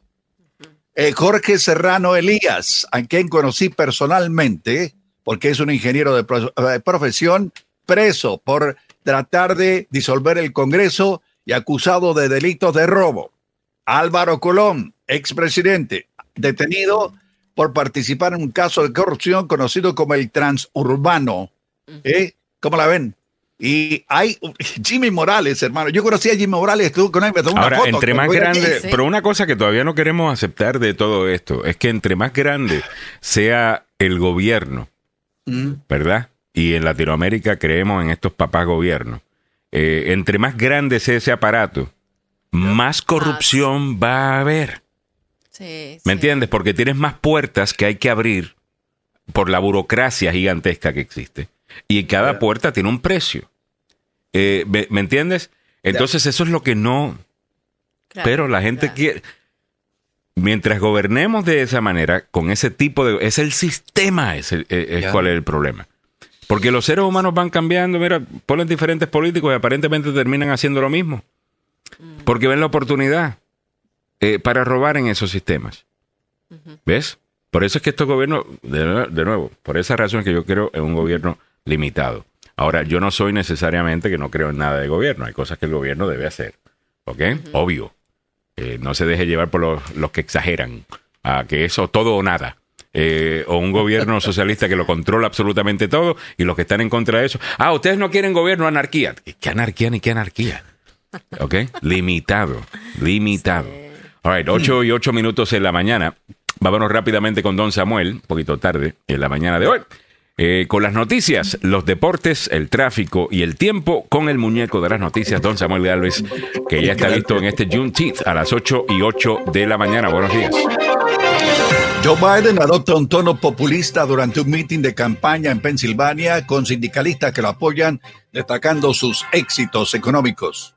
En el ámbito regional, un analista político dice que debe haber más detalles específicos en el plan de reducción del crimen del gobernador de Maryland, Wes Moore.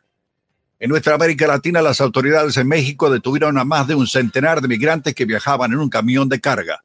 Muy buenos días, le saluda Samuel Galvez y aquí el detalle de la información.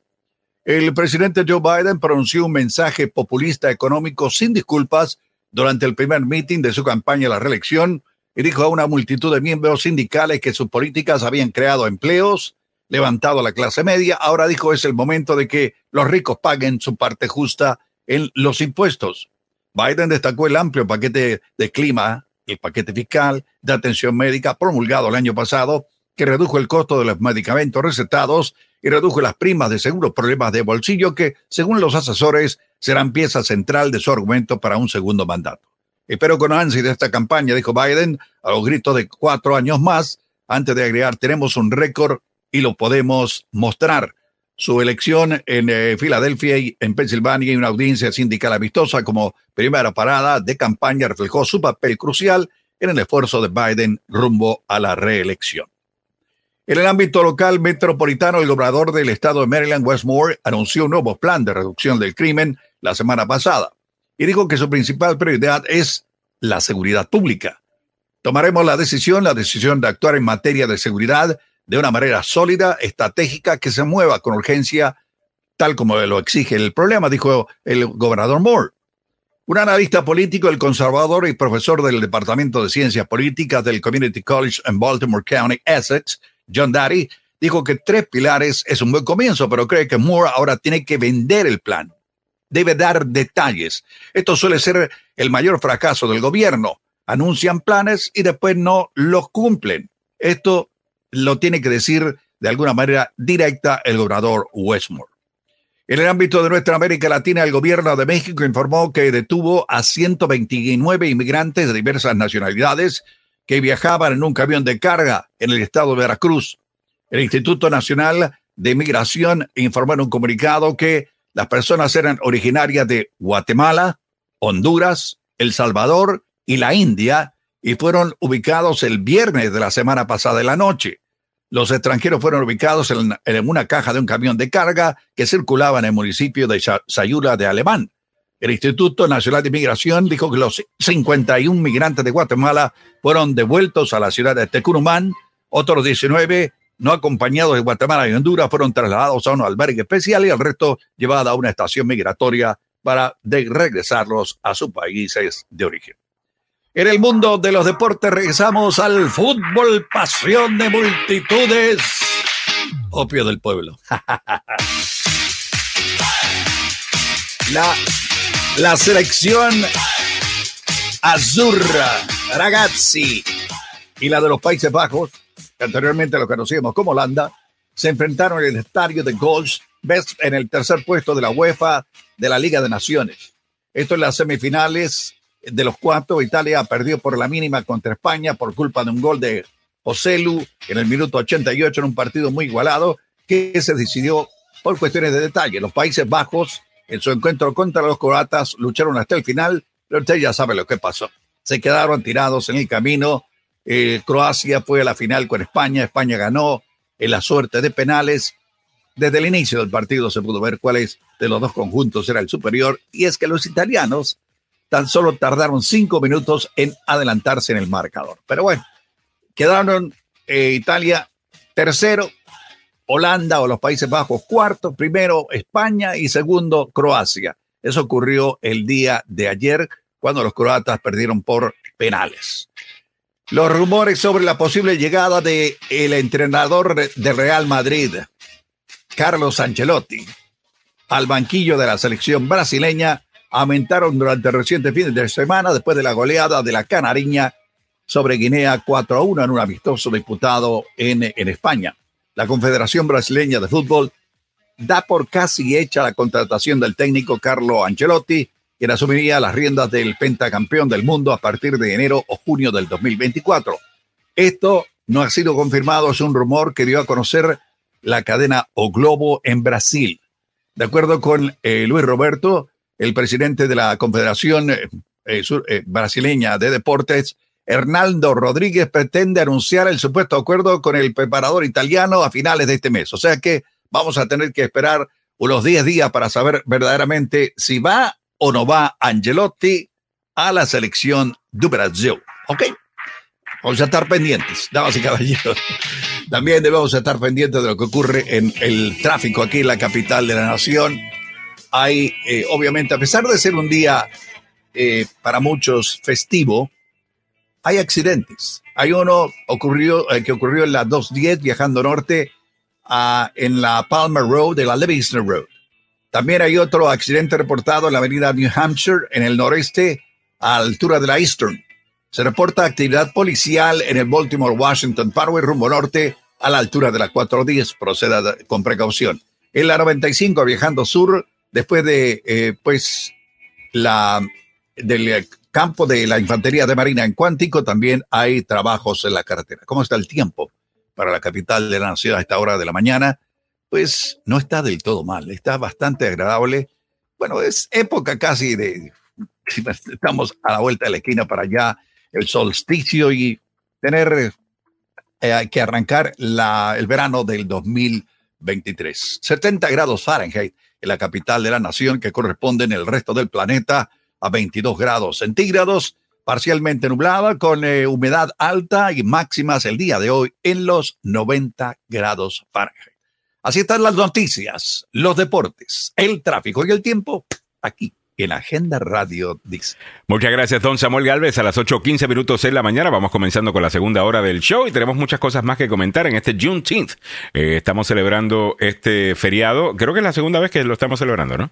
Desde Eh, el 2021 que se celebra. ok. Bueno, el 2021 lo declararon. Ok. Ya. Fue el primero, so, 2022, 2023. Este es el tercero, entonces. Tercero. Ok, muy bien. Y lo estamos celebrando en el día de hoy. Estamos trabajando igual, pero eh, seguimos, eh, bueno, como quiera, a- hablando de temas que tienen que ver eh, con el tema de Juneteenth. Inclusive, eh, como está, como Juneteenth se celebra precisamente después del Día eh, del Padre, en, en- usualmente, es más, siempre.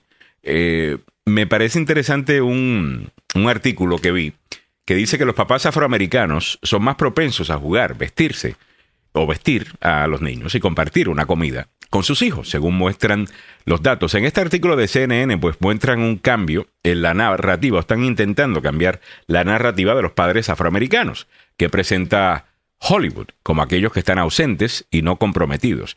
Bueno, eh, para corregir el artículo, no creo que sea Hollywood el que lo está representando de esa manera, creo que es la realidad de lo que dice la data. 70% de los jóvenes afroamericanos nacen en hogares donde hay una madre eh, soltera. Esa es una realidad. Ahora, lo que yo creo que hace muy bien este artículo es por lo menos anotar eh, lo que se está haciendo bien y promoverlo, cosa de que también otras personas quizás lo vean dentro de la misma comunidad y digan, oye, yo también podría ser eh, como estos padres. Pues la data es la data. Y sí, 70% de los, de 67 para ser exacto, de los jóvenes que nacen en un hogar afroamericano, pues usualmente son madres solteras. Ok. Pero los hombres afroamericanos que sí están envueltos en la vida de sus hijos aparentemente hacen un excelente trabajo.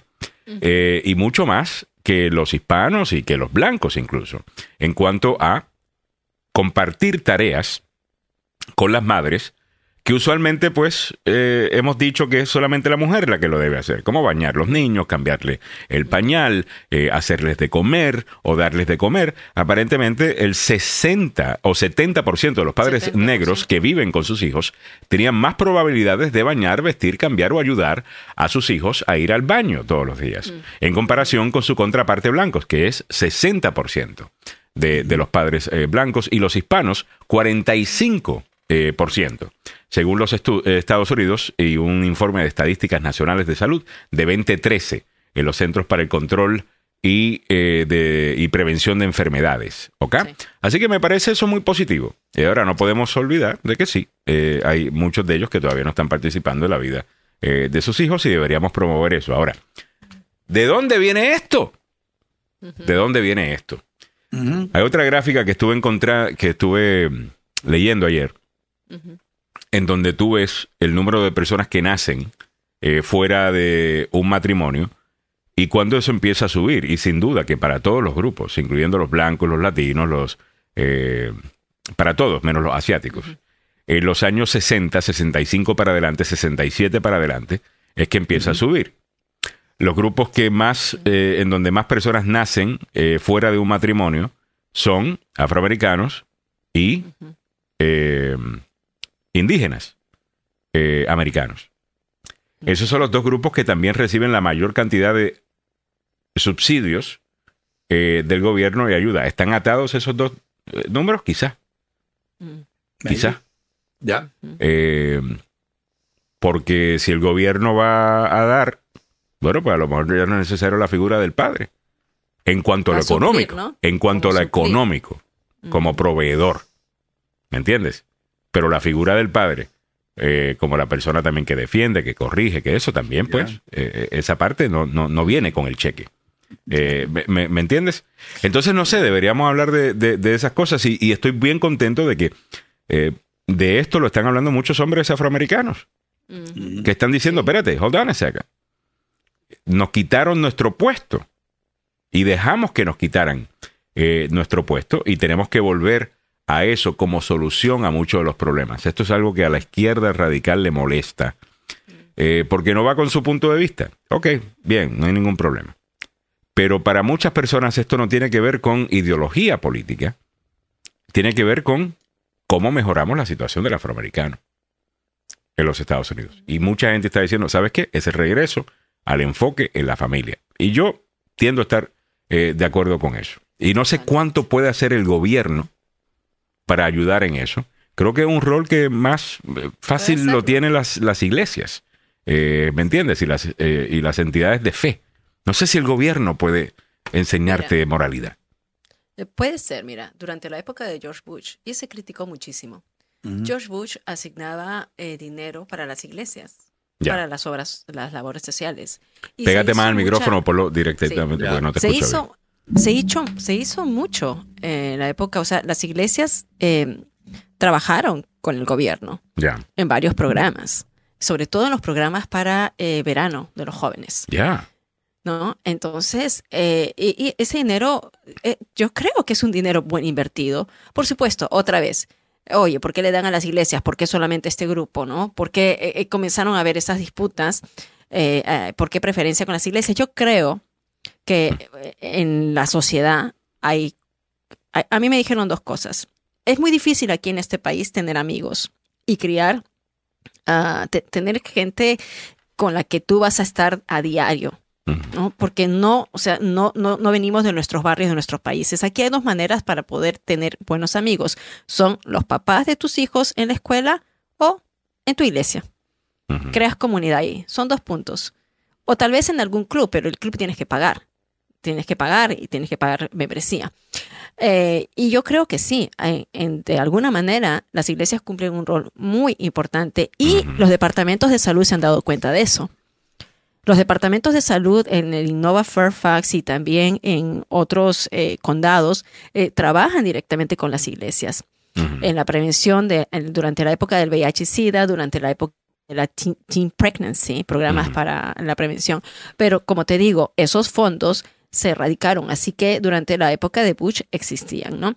Lo que Lo pasa que es que hay una mirando- gente que, que, que piensa que las iglesias, eh, lo que está es un pastor ahí hablando en contra de los gays y hablando en contra de otras... O sea, una idea tan desconectada de la realidad, de lo que sucede en la mayor parte de las iglesias, y, y- y está casi de moda el tú atacarlas, eh, porque de alguna manera te sientes intelectual a- Sí. al hacerlo. Eh, el, el ser ateo es intelectual. Eh, ¿Ves? Eh, si Ser crees... gnóstico, el ser gnóstico. y, y si crees, es que eres una persona simple.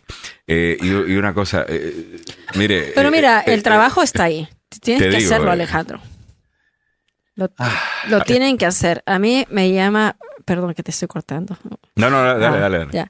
Me, y te, te comenté, eh, ahora que te mandé el Pero show da- break, dame el dato comenté- que me, me va a dar un dato Sí. de, de las iglesias. Bueno, de las iglesias, que te digo, o sea, los, los, mm, hay movimientos y hay ministerios que le llaman, o sea, ministerios que trabajan con la comunidad que necesitan el apoyo. Necesitan el apoyo de su condado, necesitan el apoyo de, de, de, de su, de su gobierno más local.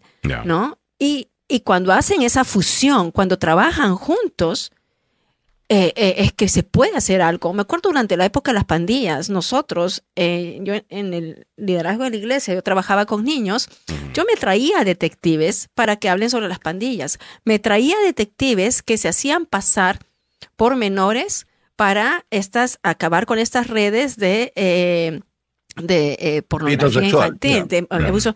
Entonces venían los detectives a hablar Ah. con nosotros. Hacíamos esto. En ese momento estoy queriendo hacer algo con fentanilo. O sea, uno quiere trabajar con eso, pero también se necesitan algún, algún apoyo, no, so- no solamente económico, sino tener estas coaliciones.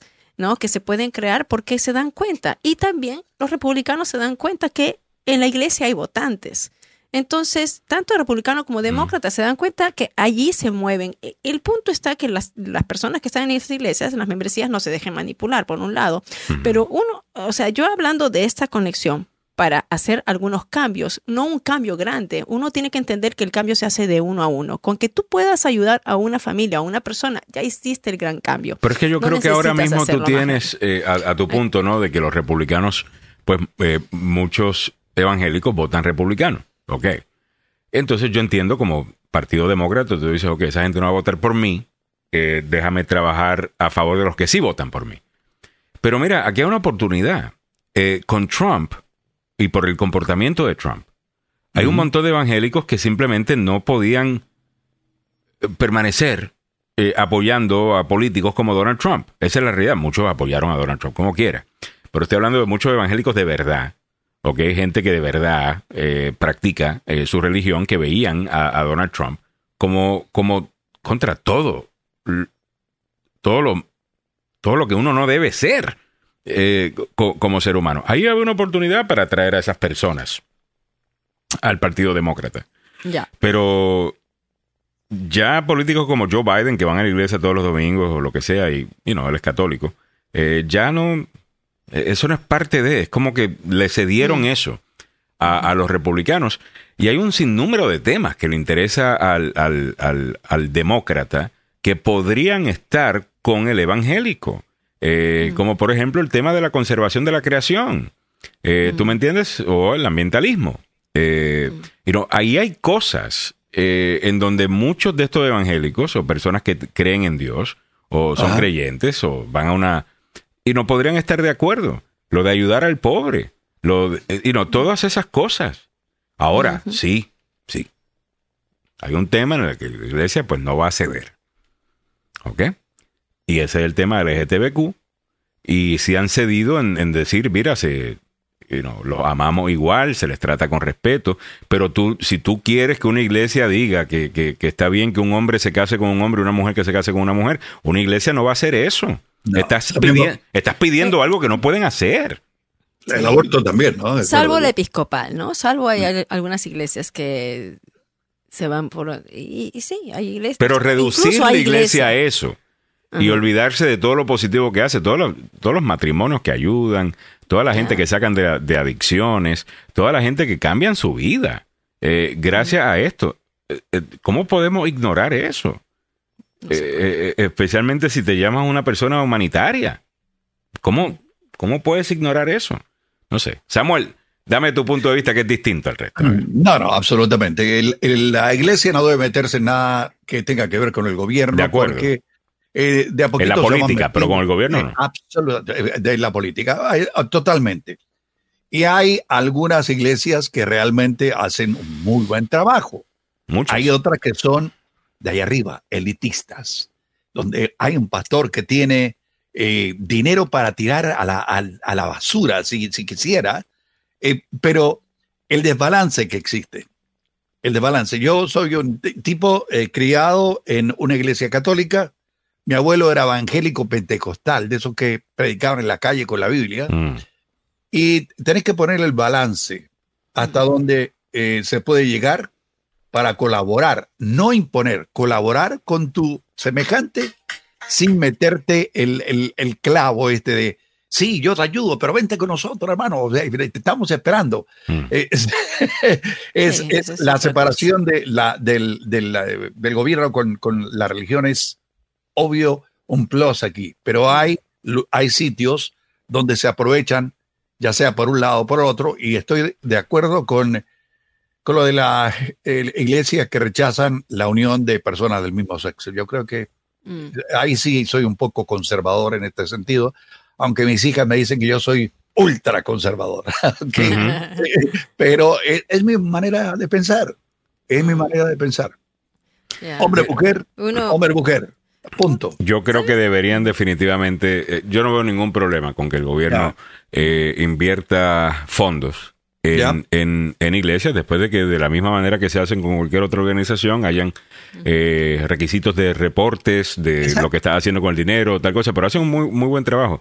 Yo, yo no creo en esta gente que está queriendo poner a este grupo en contra de otro.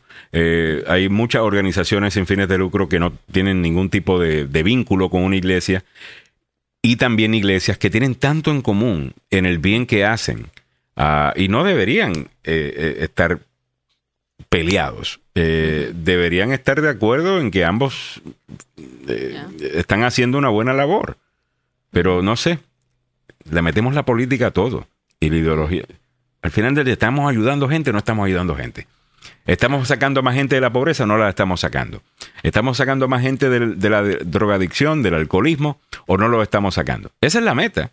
Mm. Si se hace a través de una iglesia o sea a través de una organización sin fines de lucro, a mí muy poco me importa. Eh, después de que se haga. Pero como siempre nos tienen en las dos cajitas, ¿ves? Y peleando. Pero bueno, 8.30 minutos en la mañana, me dice Lourdes Chávez, nació su hija el Día del Padre, a Mark Anthony y Nadia Ferreira. Qué bendición la del flaco ser padre otra vez. Igualito que a mi hija, que nació su hija Nia a- ayer. A, bueno, y a su esposo, eh, a los dos, obvio, eh, que están celebrando y fue el mejor regalo del Día del Padre. Ah, felicidades. Henry Molina, otro día pregúntame por Obama y Bush. La candela es Trump, tu héroe. ¿A quién le hablan? Eh, Henry, ¿quién? quién? Ah, Están pe- Están peleando a alguien en el, en el chat, pero no vi el comentario de la persona a favor de, de, de- de Trump. Eh, no, no, no, no, lo no. 8 y 30 minutos en la mañana. Bueno, otra cosa que vamos a estar comentando, ya se está conectando el abogado Joseph Maluf eh, con nosotros en el día de hoy. Son estos casos que estará viendo la Corte Suprema eh, ya pronto. Armas para personas acusadas de abuso doméstico, faldas en las escuelas. Eh, esto podría ser lo próximo en la Corte Suprema. En las próximas semanas la Corte Suprema dictará sus decisiones finales sobre sus expedientes que podrá cambiar radicalmente la acción afirmativa, el programa de alivio de préstamos estudiantiles, el presidente Joe Biden y los derechos LGTBQ. Pero mientras los jueces concluyen su trabajo, también están tomando decisiones sobre el próximo mandato que comienza en el otoño.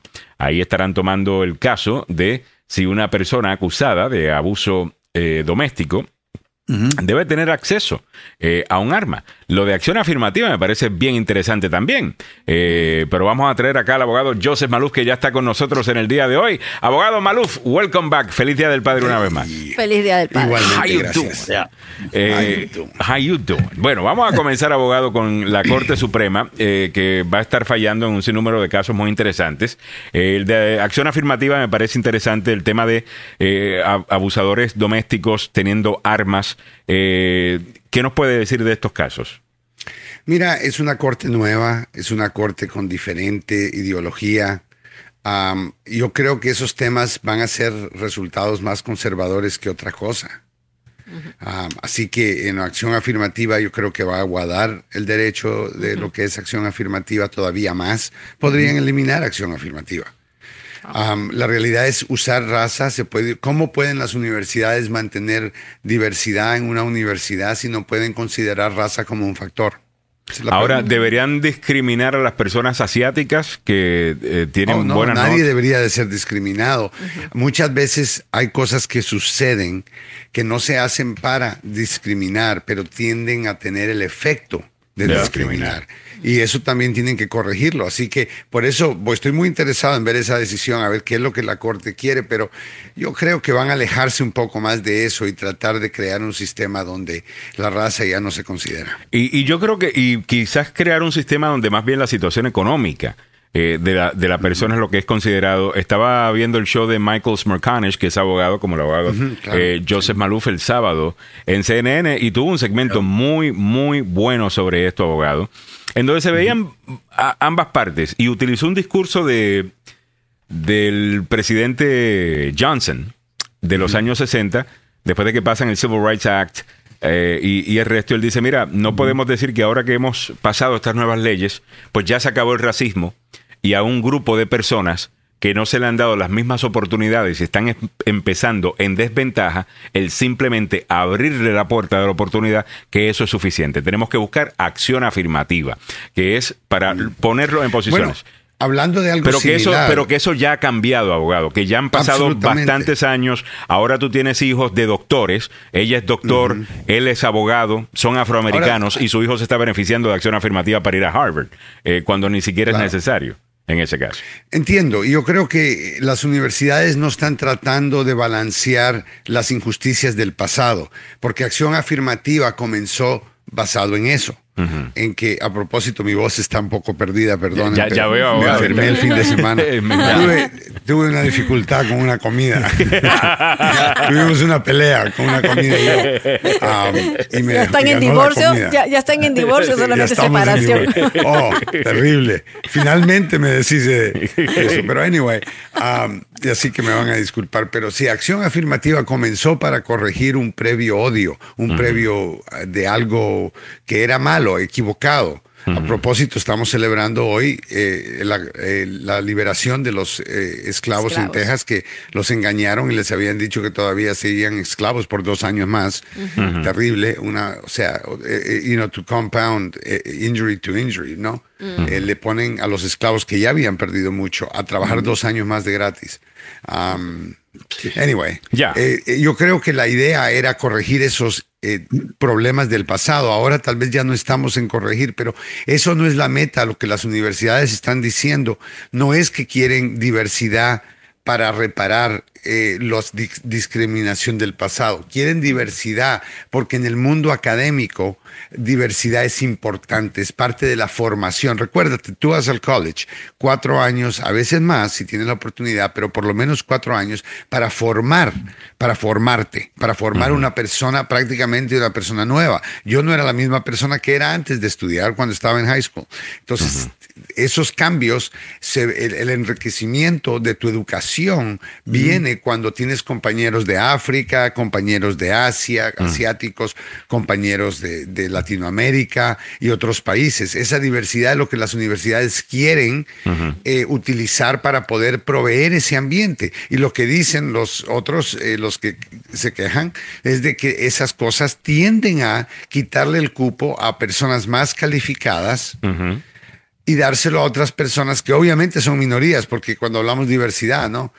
O sea, y no deberían estamos buscando hacerlo, blancos. y abogado, deberíamos hacerlo a través de, de- de la base económica, digo yo, porque tengo entendido que gran número de personas afroamericanas, eh, y digo en comillas afroamericanas, porque muchos son hi- hijos de inmigrantes africanos, eh, no necesariamente hijos de o de descendencia de esclavos africanos que, que- que estaban acá en los Estados Unidos. Entonces, no sé, creo que deberíamos, incluso la Corte Suprema no había dicho, creo que fue en el noventa y pico, de que en unos 25 años ya deberíamos dejar de utilizar la raza como, como requisito. Pues ya han pasado Pero, esos pero no 25 es un años. requisito y, y no es el problema, o sea, ¿me entiendes? Es que ahora ha cambiado la situación un poco.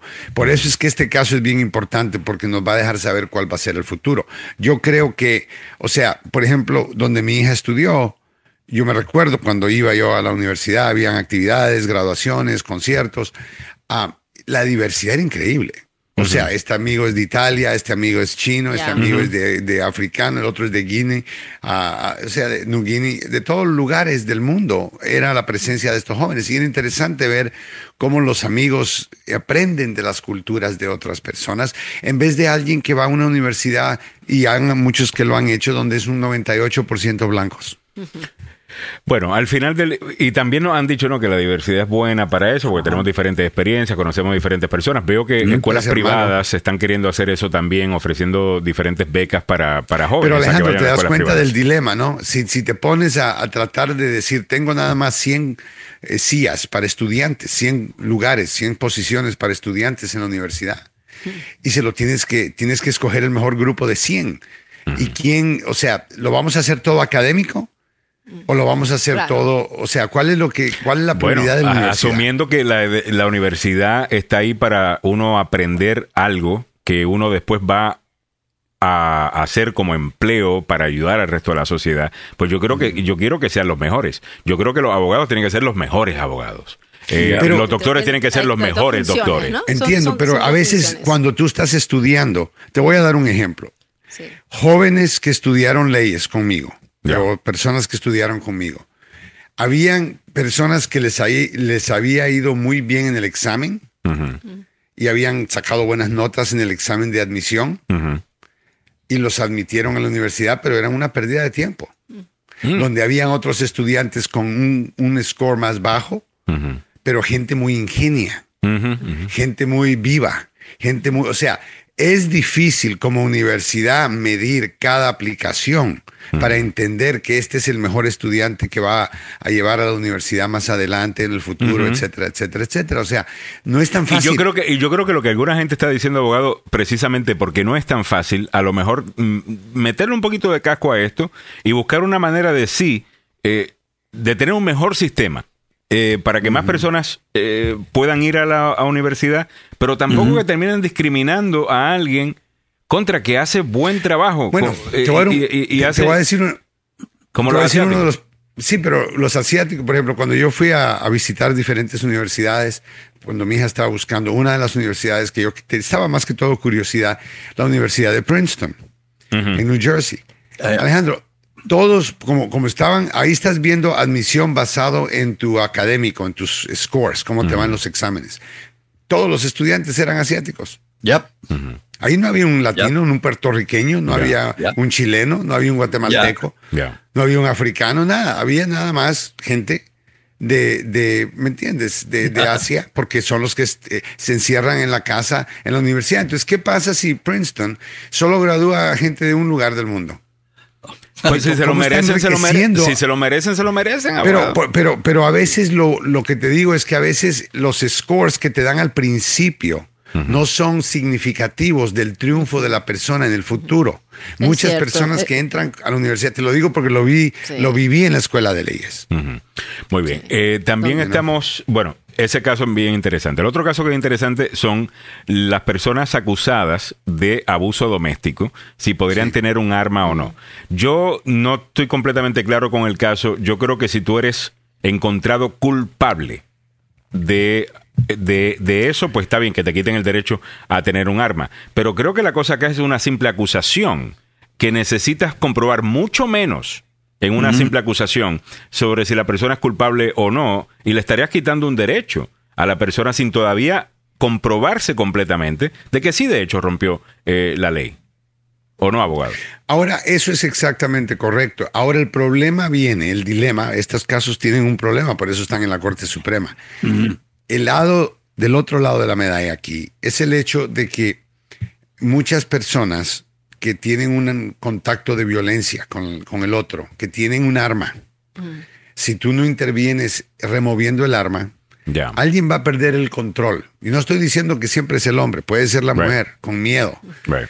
y va a agarrar esa arma y alguien va a morir y eso no se puede arreglar después. Ahora, es una inconveniencia, por supuesto. Lo que estamos haciendo en este caso es medir la inconveniencia de, de es cierto, pararte en los derechos constitucionales de la persona que tiene el arma, pero no se le estás quitando para siempre. Ok. Es la inconveniencia es temporal, es para ver, ok, y esta persona, todos los En lo que se los- resuelve esta acusación. que se va, exacto, por lo menos que bajen los humos, que bajen la temperatura, Sí, porque sí. por- de cada 100 casos, tal vez uno va a perder la vida si no haces eso. A mí me tiene sentido eso. Yo, yo entiendo el argumento lógico eh, de eso. Ahora Pero le tú pregunto sabes que los de el argumento no legal, gusta. eh, el argumento legal detrás de eso, cómo eso permite que todavía una persona sea inocente hasta encontrada culpable si ya hay un castigo antes de que sea encontrado culpable. Bueno, no, no, no es necesariamente un castigo, porque un castigo solo puede venir después de un, de un veredicto. Pero es una prevención, Pero sí le están, pero le están quitando eh, y esa inconveniencia, lo que argumentan, creo, es es básicamente un castigo y todavía no se me ha encontrado culpable. Claro, argumentan que es un castigo, pero el problema es, y recordémonos, todos los derechos constitucionales conllevan ciertas limitaciones, y este no es diferente. La idea es, por supuesto, que todas las personas tengan derecho a, a- a- a disfrutar sus derechos, ya sea de la primera enmienda, pero no puedes gritar incendio en un cine. Es una inconveniencia porque a mucha gente le encanta gritar Siempre hay un en límite. el cine. Les fascina hacer ruido, pero no puede. O sea, hay cositas, cositas que causan que el gobierno tenga que interferir en tus Hay derechos. otra ley, hay otro precedente ejemplo, abogado. el hay- hay- aeropuerto. Hay, otra área en donde nos quitan, eh, si eres acusado de algo de manera preventiva, te pueden quitar algo antes de que seas comprobado culpable. ¿Hay otro lado de la ley en donde eso existe? Sí, la- la- el aeropuerto. A ver, El aeropuerto te revisan. Yo a mí yo no he hecho nada ilegal para que me esté revisando mi es valija, un illegal search, correcto. Ese es- si mi valija es privada y me ven todo y te desnudan, te arreglan, te sacan, te Es el tocan, sitio donde te sientes- manosean. Ah, sí. Bueno, el abogado Carlos Salvado está con nosotros vía telefónica porque pensó que hoy día no trabajamos, muchachos. Ah, Ah, ay, a- a Carlos está conmigo. Carlos. bueno, Ay, no, que somos ofensivos con la comunidad eh, afroamericana. Samuel Tiene dijo razón, que no vamos a celebrar Juneteenth jamás. Entonces dijo que tenemos Samuel que estaba reportarnos. triste esta mañana. Sí, y nos mandó a reportar. Sí. Sí. No, no. ah, mentira, mentira. Óyeme, Zulma Glenda Martínez nos dice, el sábado estuve en el Festival Latino en Virginia Beach. Era festival de cualquier raza, morenos, americanos, suramericanos, salvadoreños, mexicanos, de todos los colores. La pasamos súper chévere.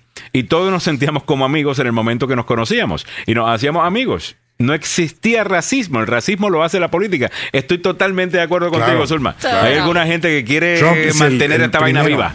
Ah, Mira, y, la izquierda cuando también, Barack ahora. Obama estuvo en el poder, el país empezó a finalmente ignorar estos odios y, y- y racismo y empezó a bajar, no, no mucho, pero Yeah. no era tanto. Cuando Trump comenzó, no solamente el racismo, pero también el odio a la religión, a los judíos y Ah, todos estos yo veo, ataques. yo veo que es Oh la my izquierda, la- yo veo que es la izquierda quienes mantienen el racismo vivo, abogado, sinceramente, la extrema izquierda que le ven racismo absolutamente a todo. Bueno, Desde a veces tienen razón por la cual quejarse. Eh, perdón, ¿Qué dice abo- Carlos? Pues lo ven en el sol. Sí, sí, en, en donde sea, ellos ven todo es, ah, no, es por racismo. Y yo No, creo no, que claro, como Zulma, cualquiera se le puede pasar la mano. y yo creo que Zulma eh, tiene razón, abogado, que la mayor parte de nosotros, si usted analiza su día, porque algunas veces nosotros analizamos las cosas para hacer lo que vimos en los noticieros, pero pregúntese si esa es la experiencia que usted está teniendo eh, en, en su diario vivir. Pregúntese. ¿De qué, qué me importa a mí que Samuel, por ejemplo, se encierre en un cuarto con otro hombre? Exactamente. Exacto. ¿Cómo me importa a mí? Ay, abogado. ¿Otra o una mujer? Ay, me, me el abogado. Balub siempre me tira con. Con Es todo. puro chiste, es chiste de lunes. Qué Absolutamente malo, chiste abogado. de lunes. No, yo pensé que se. Mira, Yo, yo, yo puse muy en claro eh, lo que yo pienso. Ya. Ah, Déjame. ah, ah, vamos a preguntar, ya que tenemos al abogado criminalista acá, Carlos Salvado. Eh, sobre, estamos hablando, entre otros casos, de la Corte Suprema, va a haber estos casos donde le van a quitar el arma de fuego a una persona acusada de abuso doméstico. Entiendo que una persona que encuentren culpable de abuso doméstico le quiten el arma, no hay ningún problema. Pero cualquier persona puede hacer una acusación eh, para y, y no necesariamente tiene que ser cierta eh, la, la- la acusación y ya como que hay un castigo antes de que encuentren culpable a la persona y todavía se supone que tengamos esto que se llama inocencia hasta comprobado culpable. Eh, ¿Dónde queda eso desde su punto de vista como abogado criminalista? Bueno, mira, yo lo comparo como de fianza. A veces no lo dejan suelta a uno hasta que termina el caso, Vaya. porque hay diferentes razones. Tal vez la corte tiene ah, miedo al público que una persona acusada le va a hacer de- daño. Ah, tal vez piensan que la persona no va, no va a regresar a la corte. Tal vez piensan que por los, los crímenes que han cometido ah, hay un gran riesgo y no deben estar sueltos hasta que termina el caso. Y la gente siempre dice, pero espérate, sin darte ah, fianza, una oportunidad de fianza, es como un castigo antes de que lo encuentren culpable. Así que lo considero, eh, eh, considero en esa manera, pero eso es solamente porque a mí no me gustan las armas. Ujú. Ah, sinceramente, sí hay un argumento que, mira, espérate, esto es un cargo solamente, ¿y por qué le van a quitar un derecho? Porque ahorita tenemos el derecho de la segunda enmienda, antes que le, le- le den el juicio. Pero la violencia doméstica ya sabemos que es un tema que ahora se está dando cuenta en esto, esta década más que todo, Ujú. y las cortes y las leyes están cambiando a proteger Carlos. Carlos, ¿tú- ¿no crees tú que una persona que ha demostrado falta de control, y me refiero a hombre o mujer, al nivel que golpea físicamente como un salvaje a su pareja, Ujú.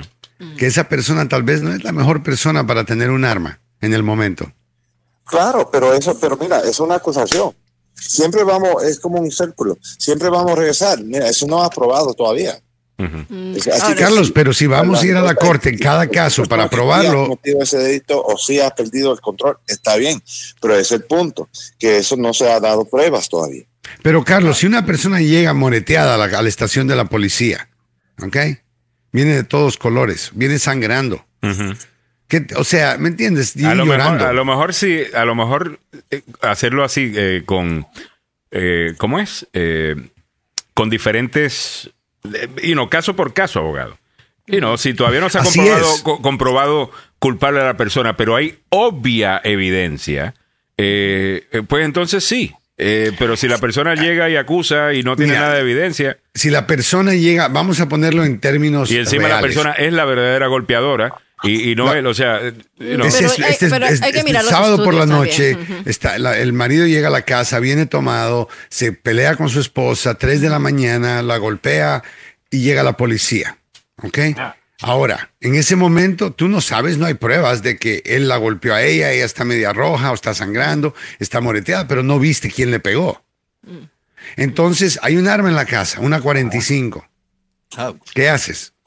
O sea, esto es difícil cuando estás en el momento y tienes que aplicarlo a la vida real. Tú vas a dejar a una mujer y a sus familias, sus hijos en la casa con un hombre que tiene un arma en el medio de un pleito, donde tal vez... miedo es el punto, pero todavía estamos hablando de una acusación que no se ha sido probada y no hemos tenido un juicio adelante de un juez o un jurado. Entiendo, y yo entiendo el derecho, y yo estoy de acuerdo que es una violación de la segunda enmienda. Mi punto es que hay violaciones de la segunda enmienda que son justificables.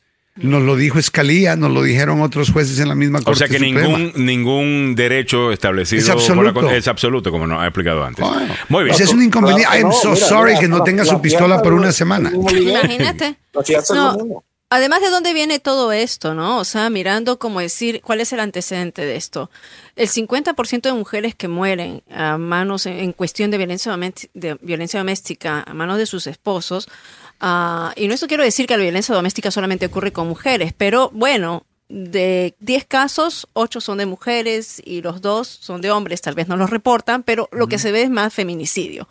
Entonces estás hablando que en el 92%, en 2015, por ejemplo, el 92% de todas las muertes por armas de fuego entre mujeres eh, ocurrieron aquí en los Estados Unidos, ¿no? Eh, comparando en todos los países. Y luego, ¿de dónde viene esto? ¿Por qué llega a la corte? Porque sí había esta medida que se les prohibía a, a los hombres o a, la- a las personas que habían tenido una situación de violencia doméstica portar las armas. Y luego una corte de apelaciones dijo que no, que permitió. Esto lo permitió en, en este año, en febrero de 2023.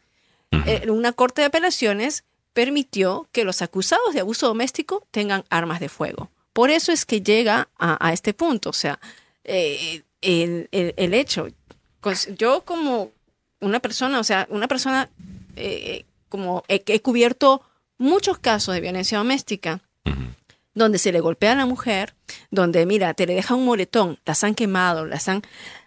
eh, ha habido casos, y la señora Claudia y la doctora Claudia Campos lo puede decir, o sea, casos terribles, pero donde han sobrevivido, donde hemos cubierto muertes eh, de personas que no importa el estatus social. Me acuerdo una colombiana que tenía un PhD, vino aquí para tener un PhD, se casa con un militar, el militar le dispara, oculta el cuerpo, lo hunde en, un, en un lago de, en, en Occoquan, y luego, ¿por qué? O sea, la mata, la mató de un solo disparo. O sea, tal vez hubiera sobrevivido si no hubiera tenido el arma. ¿No? Y si ya había un antecedente de abuso doméstico y si le hubiera quitado el arma al hombre, tal vez ella todavía estuviera viva con sus hijos. Entonces, a esos casos se refieren. Y esto es lo que la, la Corte estará eh, fallando y decidiendo si se le puede castigar a alguien antes de que se le haya comprobado. Y, y- eh, y- lo que la Corte, eh, quiero not- aquí notar en el caso, que este es un caso que está en la Corte ahora, Rahimi, eh, eh, dice es cuando la orden de protección está en efecto. Cuando la orden de protección está en efecto. O sea que yo no estoy seguro que en todos los estados eso se, va a poder hacer simplemente con una queja. No, no, es cuando la orden de protección está. Pero que para la orden Claro. de protección, Carlos, Hay que tener pruebas. una, Claro, eh, en una orden de protección eh, es la mismo nivel de prueba que en un juicio. No, Más no, alto algo, todavía. Por ejemplo, en, en Virginia y Maryland, la primera, ni hay solamente una persona tiene que hablar. Mm, Con que la persona lo diga es suficiente, ¿correcto? ¿Sí? Eh, it, no yes, eh, eso, eh, eso y, y no hay juicio tampoco. Y tú me estabas diciendo que eh, había hubo mucha presión durante el movimiento Me Too en donde llegaban a, la- a la- a las salas de corte eh, de estos grupos a, a velar que el juez no negara ninguna de estas peticiones porque si la negaban le hacían una protesta, le hacían una cosa. Eh, Nice. eh, Oh, yeah. entonces, esa, esa es una de las. O sea, que es un poquito más complejo, eh, pero creo que podemos estar de acuerdo que si sí, se te Mira, comprueba problema- que, que- que lo que sí lo hiciste, bueno, que te las quiten, obvio.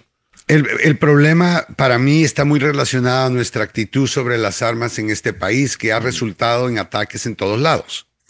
Cuando perdemos el temperamento, cuando estamos deprimidos, cuando la novia nos deja, todas estas cosas aparentemente resultan en que alguien que tiene armas hasta los dientes se le va a desquitar con el, el empleado de la compañía o con el- la escuela, con los niños. O sea que no podemos eh, evitar ese problema. O sea, regresamos una vez más.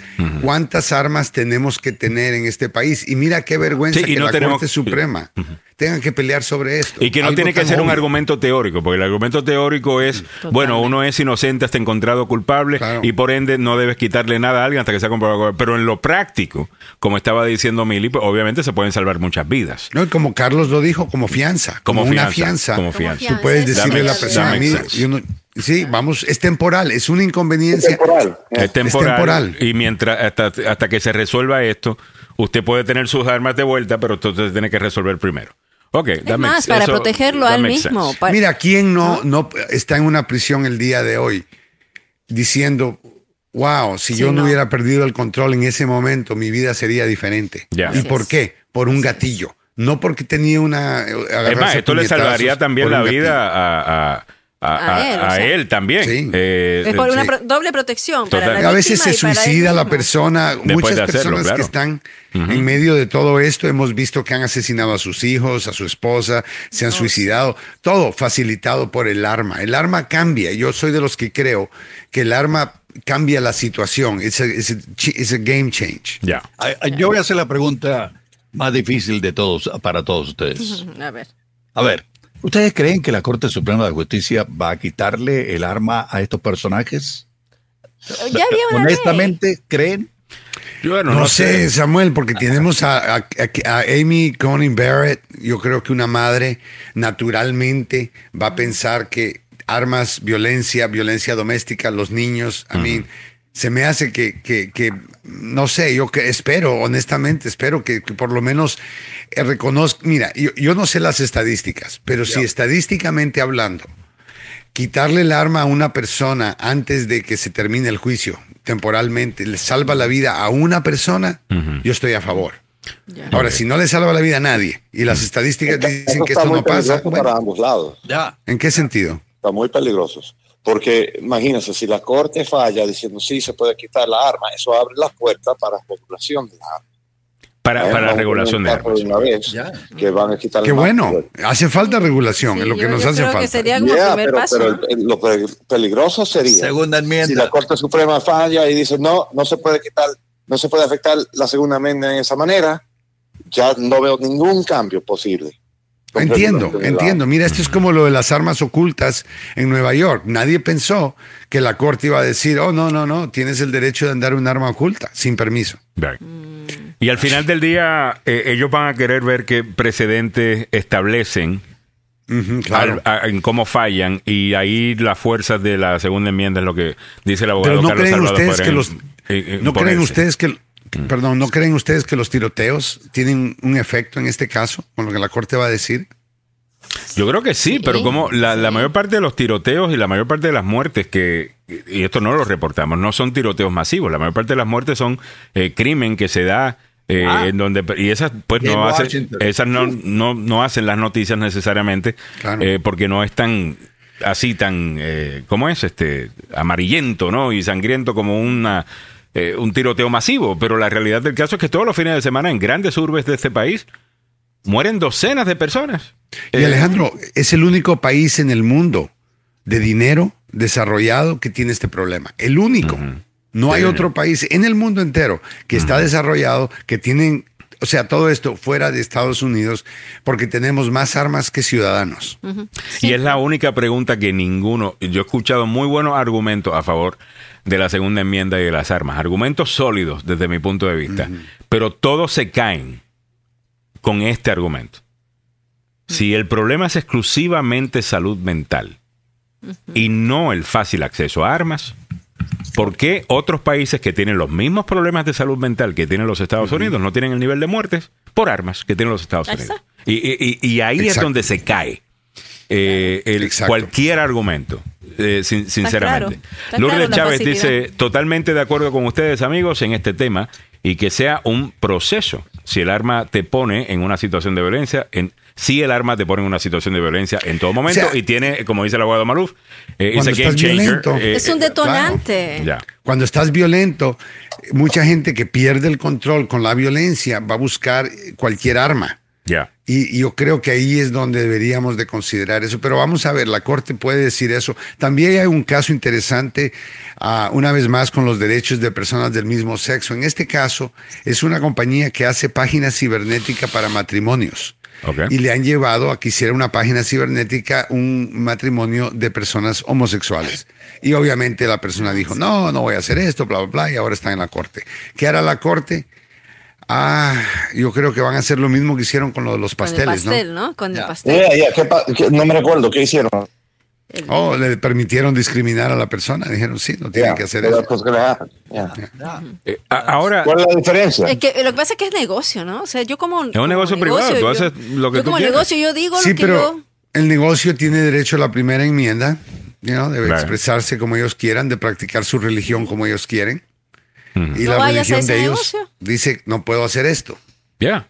Claro, tú no vas al negocio, pero la discriminación ocurre. Y si todos los negocios deciden hacer eso, vas a sentir Pero es que apretón, todos los ¿no? negocios discriminan de alguna manera u otra. Todos discriminamos de alguna manera u otra. Todos, Todos tenemos, cuando- todos tenemos algunos biases. Eh, o sea, el- si la meta es nunca discriminar a, a- a nadie, yo creo que el gobierno no, no debe discriminar. eh, pero un, un negocio privado, yo creo que no solamente deberían dejarlo hacer, me gustaría que nos enteráramos quiénes son para no patrocinarlos. Porque si yo me entero, por ejemplo, que, que- que- Samuel tiene un negocio y, eh, qué sé yo, no, no quiere atender por De armas. no, no, no quiere atender puertorriqueños. Eh, ahí. Yo quiero saber y yo jamás lo voy a patrocinar porque no voy a permitir eso.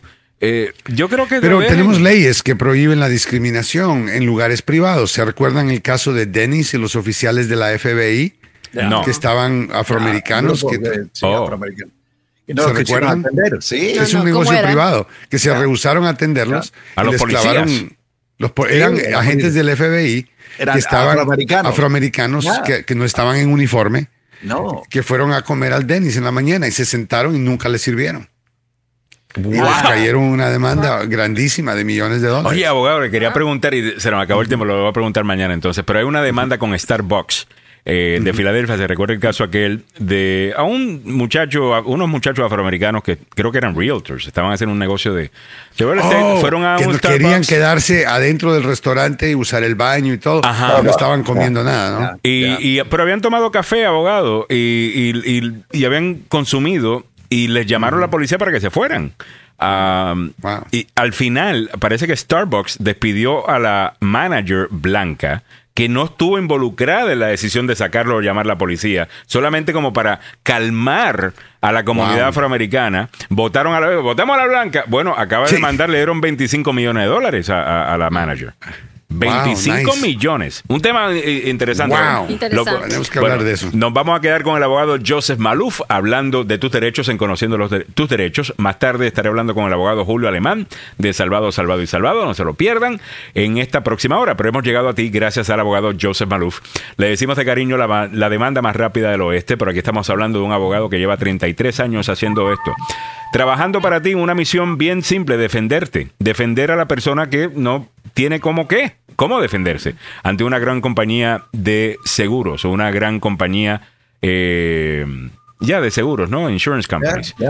Eh, Ha demandado a las compañías más grandes del país, ha demandado a la Casa Blanca, ha demandado al, al metro de Washington, D.C. O sea, ¿a quién Banco no- de América. al Bank of America. ¿A quién no ha demandado el abogado? A dos presidentes, quiero que te cuente, eh, quiero que sepas. Gracias. Eh, el abogado Joseph somos los únicos amigos que.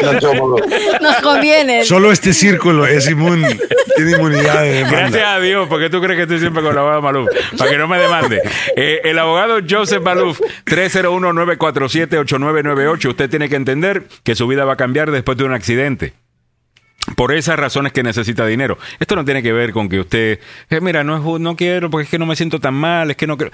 Eh, De eso no se trata. Usted también tiene que establecer ciertos precedentes para las personas que en el futuro tengan un accidente también, que existe un, preceden- un, un precedente que se le tiene que tratar con cierto respeto. Esa es la lucha continua de 33 años del abogado Joseph Maluf. Cuente con él para su caso de accidente de autos en el trabajo o negligencia médica. El número es el 301-947-8998, 301-947-8998. Pero que lo diga don Samuel.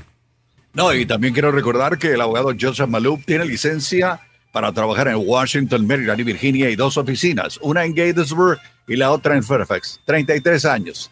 Si a usted le pega uno de estos irresponsables o mujer irresponsable. Energúmeno, también hay que- ¿cómo eres? Sí, El- energúmeno. Una bestia al volante y lo manda al hospital. Hágame favor, después de salir del hospital, llame al número telefónico. Es el 301-947-8998. 301-947-8998. El abogado Joseph Malou es La La demanda, más rápida del oeste. Muchas gracias, don Samuel. Y hemos llegado también a ti gracias al abogado Carlos Salvado. Si es acusado de un crimen, no importa el que sea, necesita al abogado Carlos Salvado. ¿Por qué necesita el abogado Carlos Salvado? Bueno, solamente un abogado va a poder, a- valga la redundancia, abogar por usted. No solamente defenderlo estilo lo que usted ve en televisión, eso también se hace, ¿no? En un juicio. Pero antes de llegar a eso, hay un sinnúmero de pasos que un, un buen abogado puede tomar para desestimar los cargos, para llegar a un acuerdo con la fiscalía, eh, cosas que le van a ahorrar a usted dinero y le van a ahorrar también de, you know, tiempo en la cárcel, si acaso es que es un crimen serio. Por favor, llama al abogado Carlos Salvador, respetado por la Corte, respetado eh, por sus colegas. 301-933-1814, 301-933-1814. Alrighty, hasta en breve, cuando estaré hablando con el abogado Julio Alemán. Los dejamos con el abogado Joseph Maluf y don Samuel Galvez.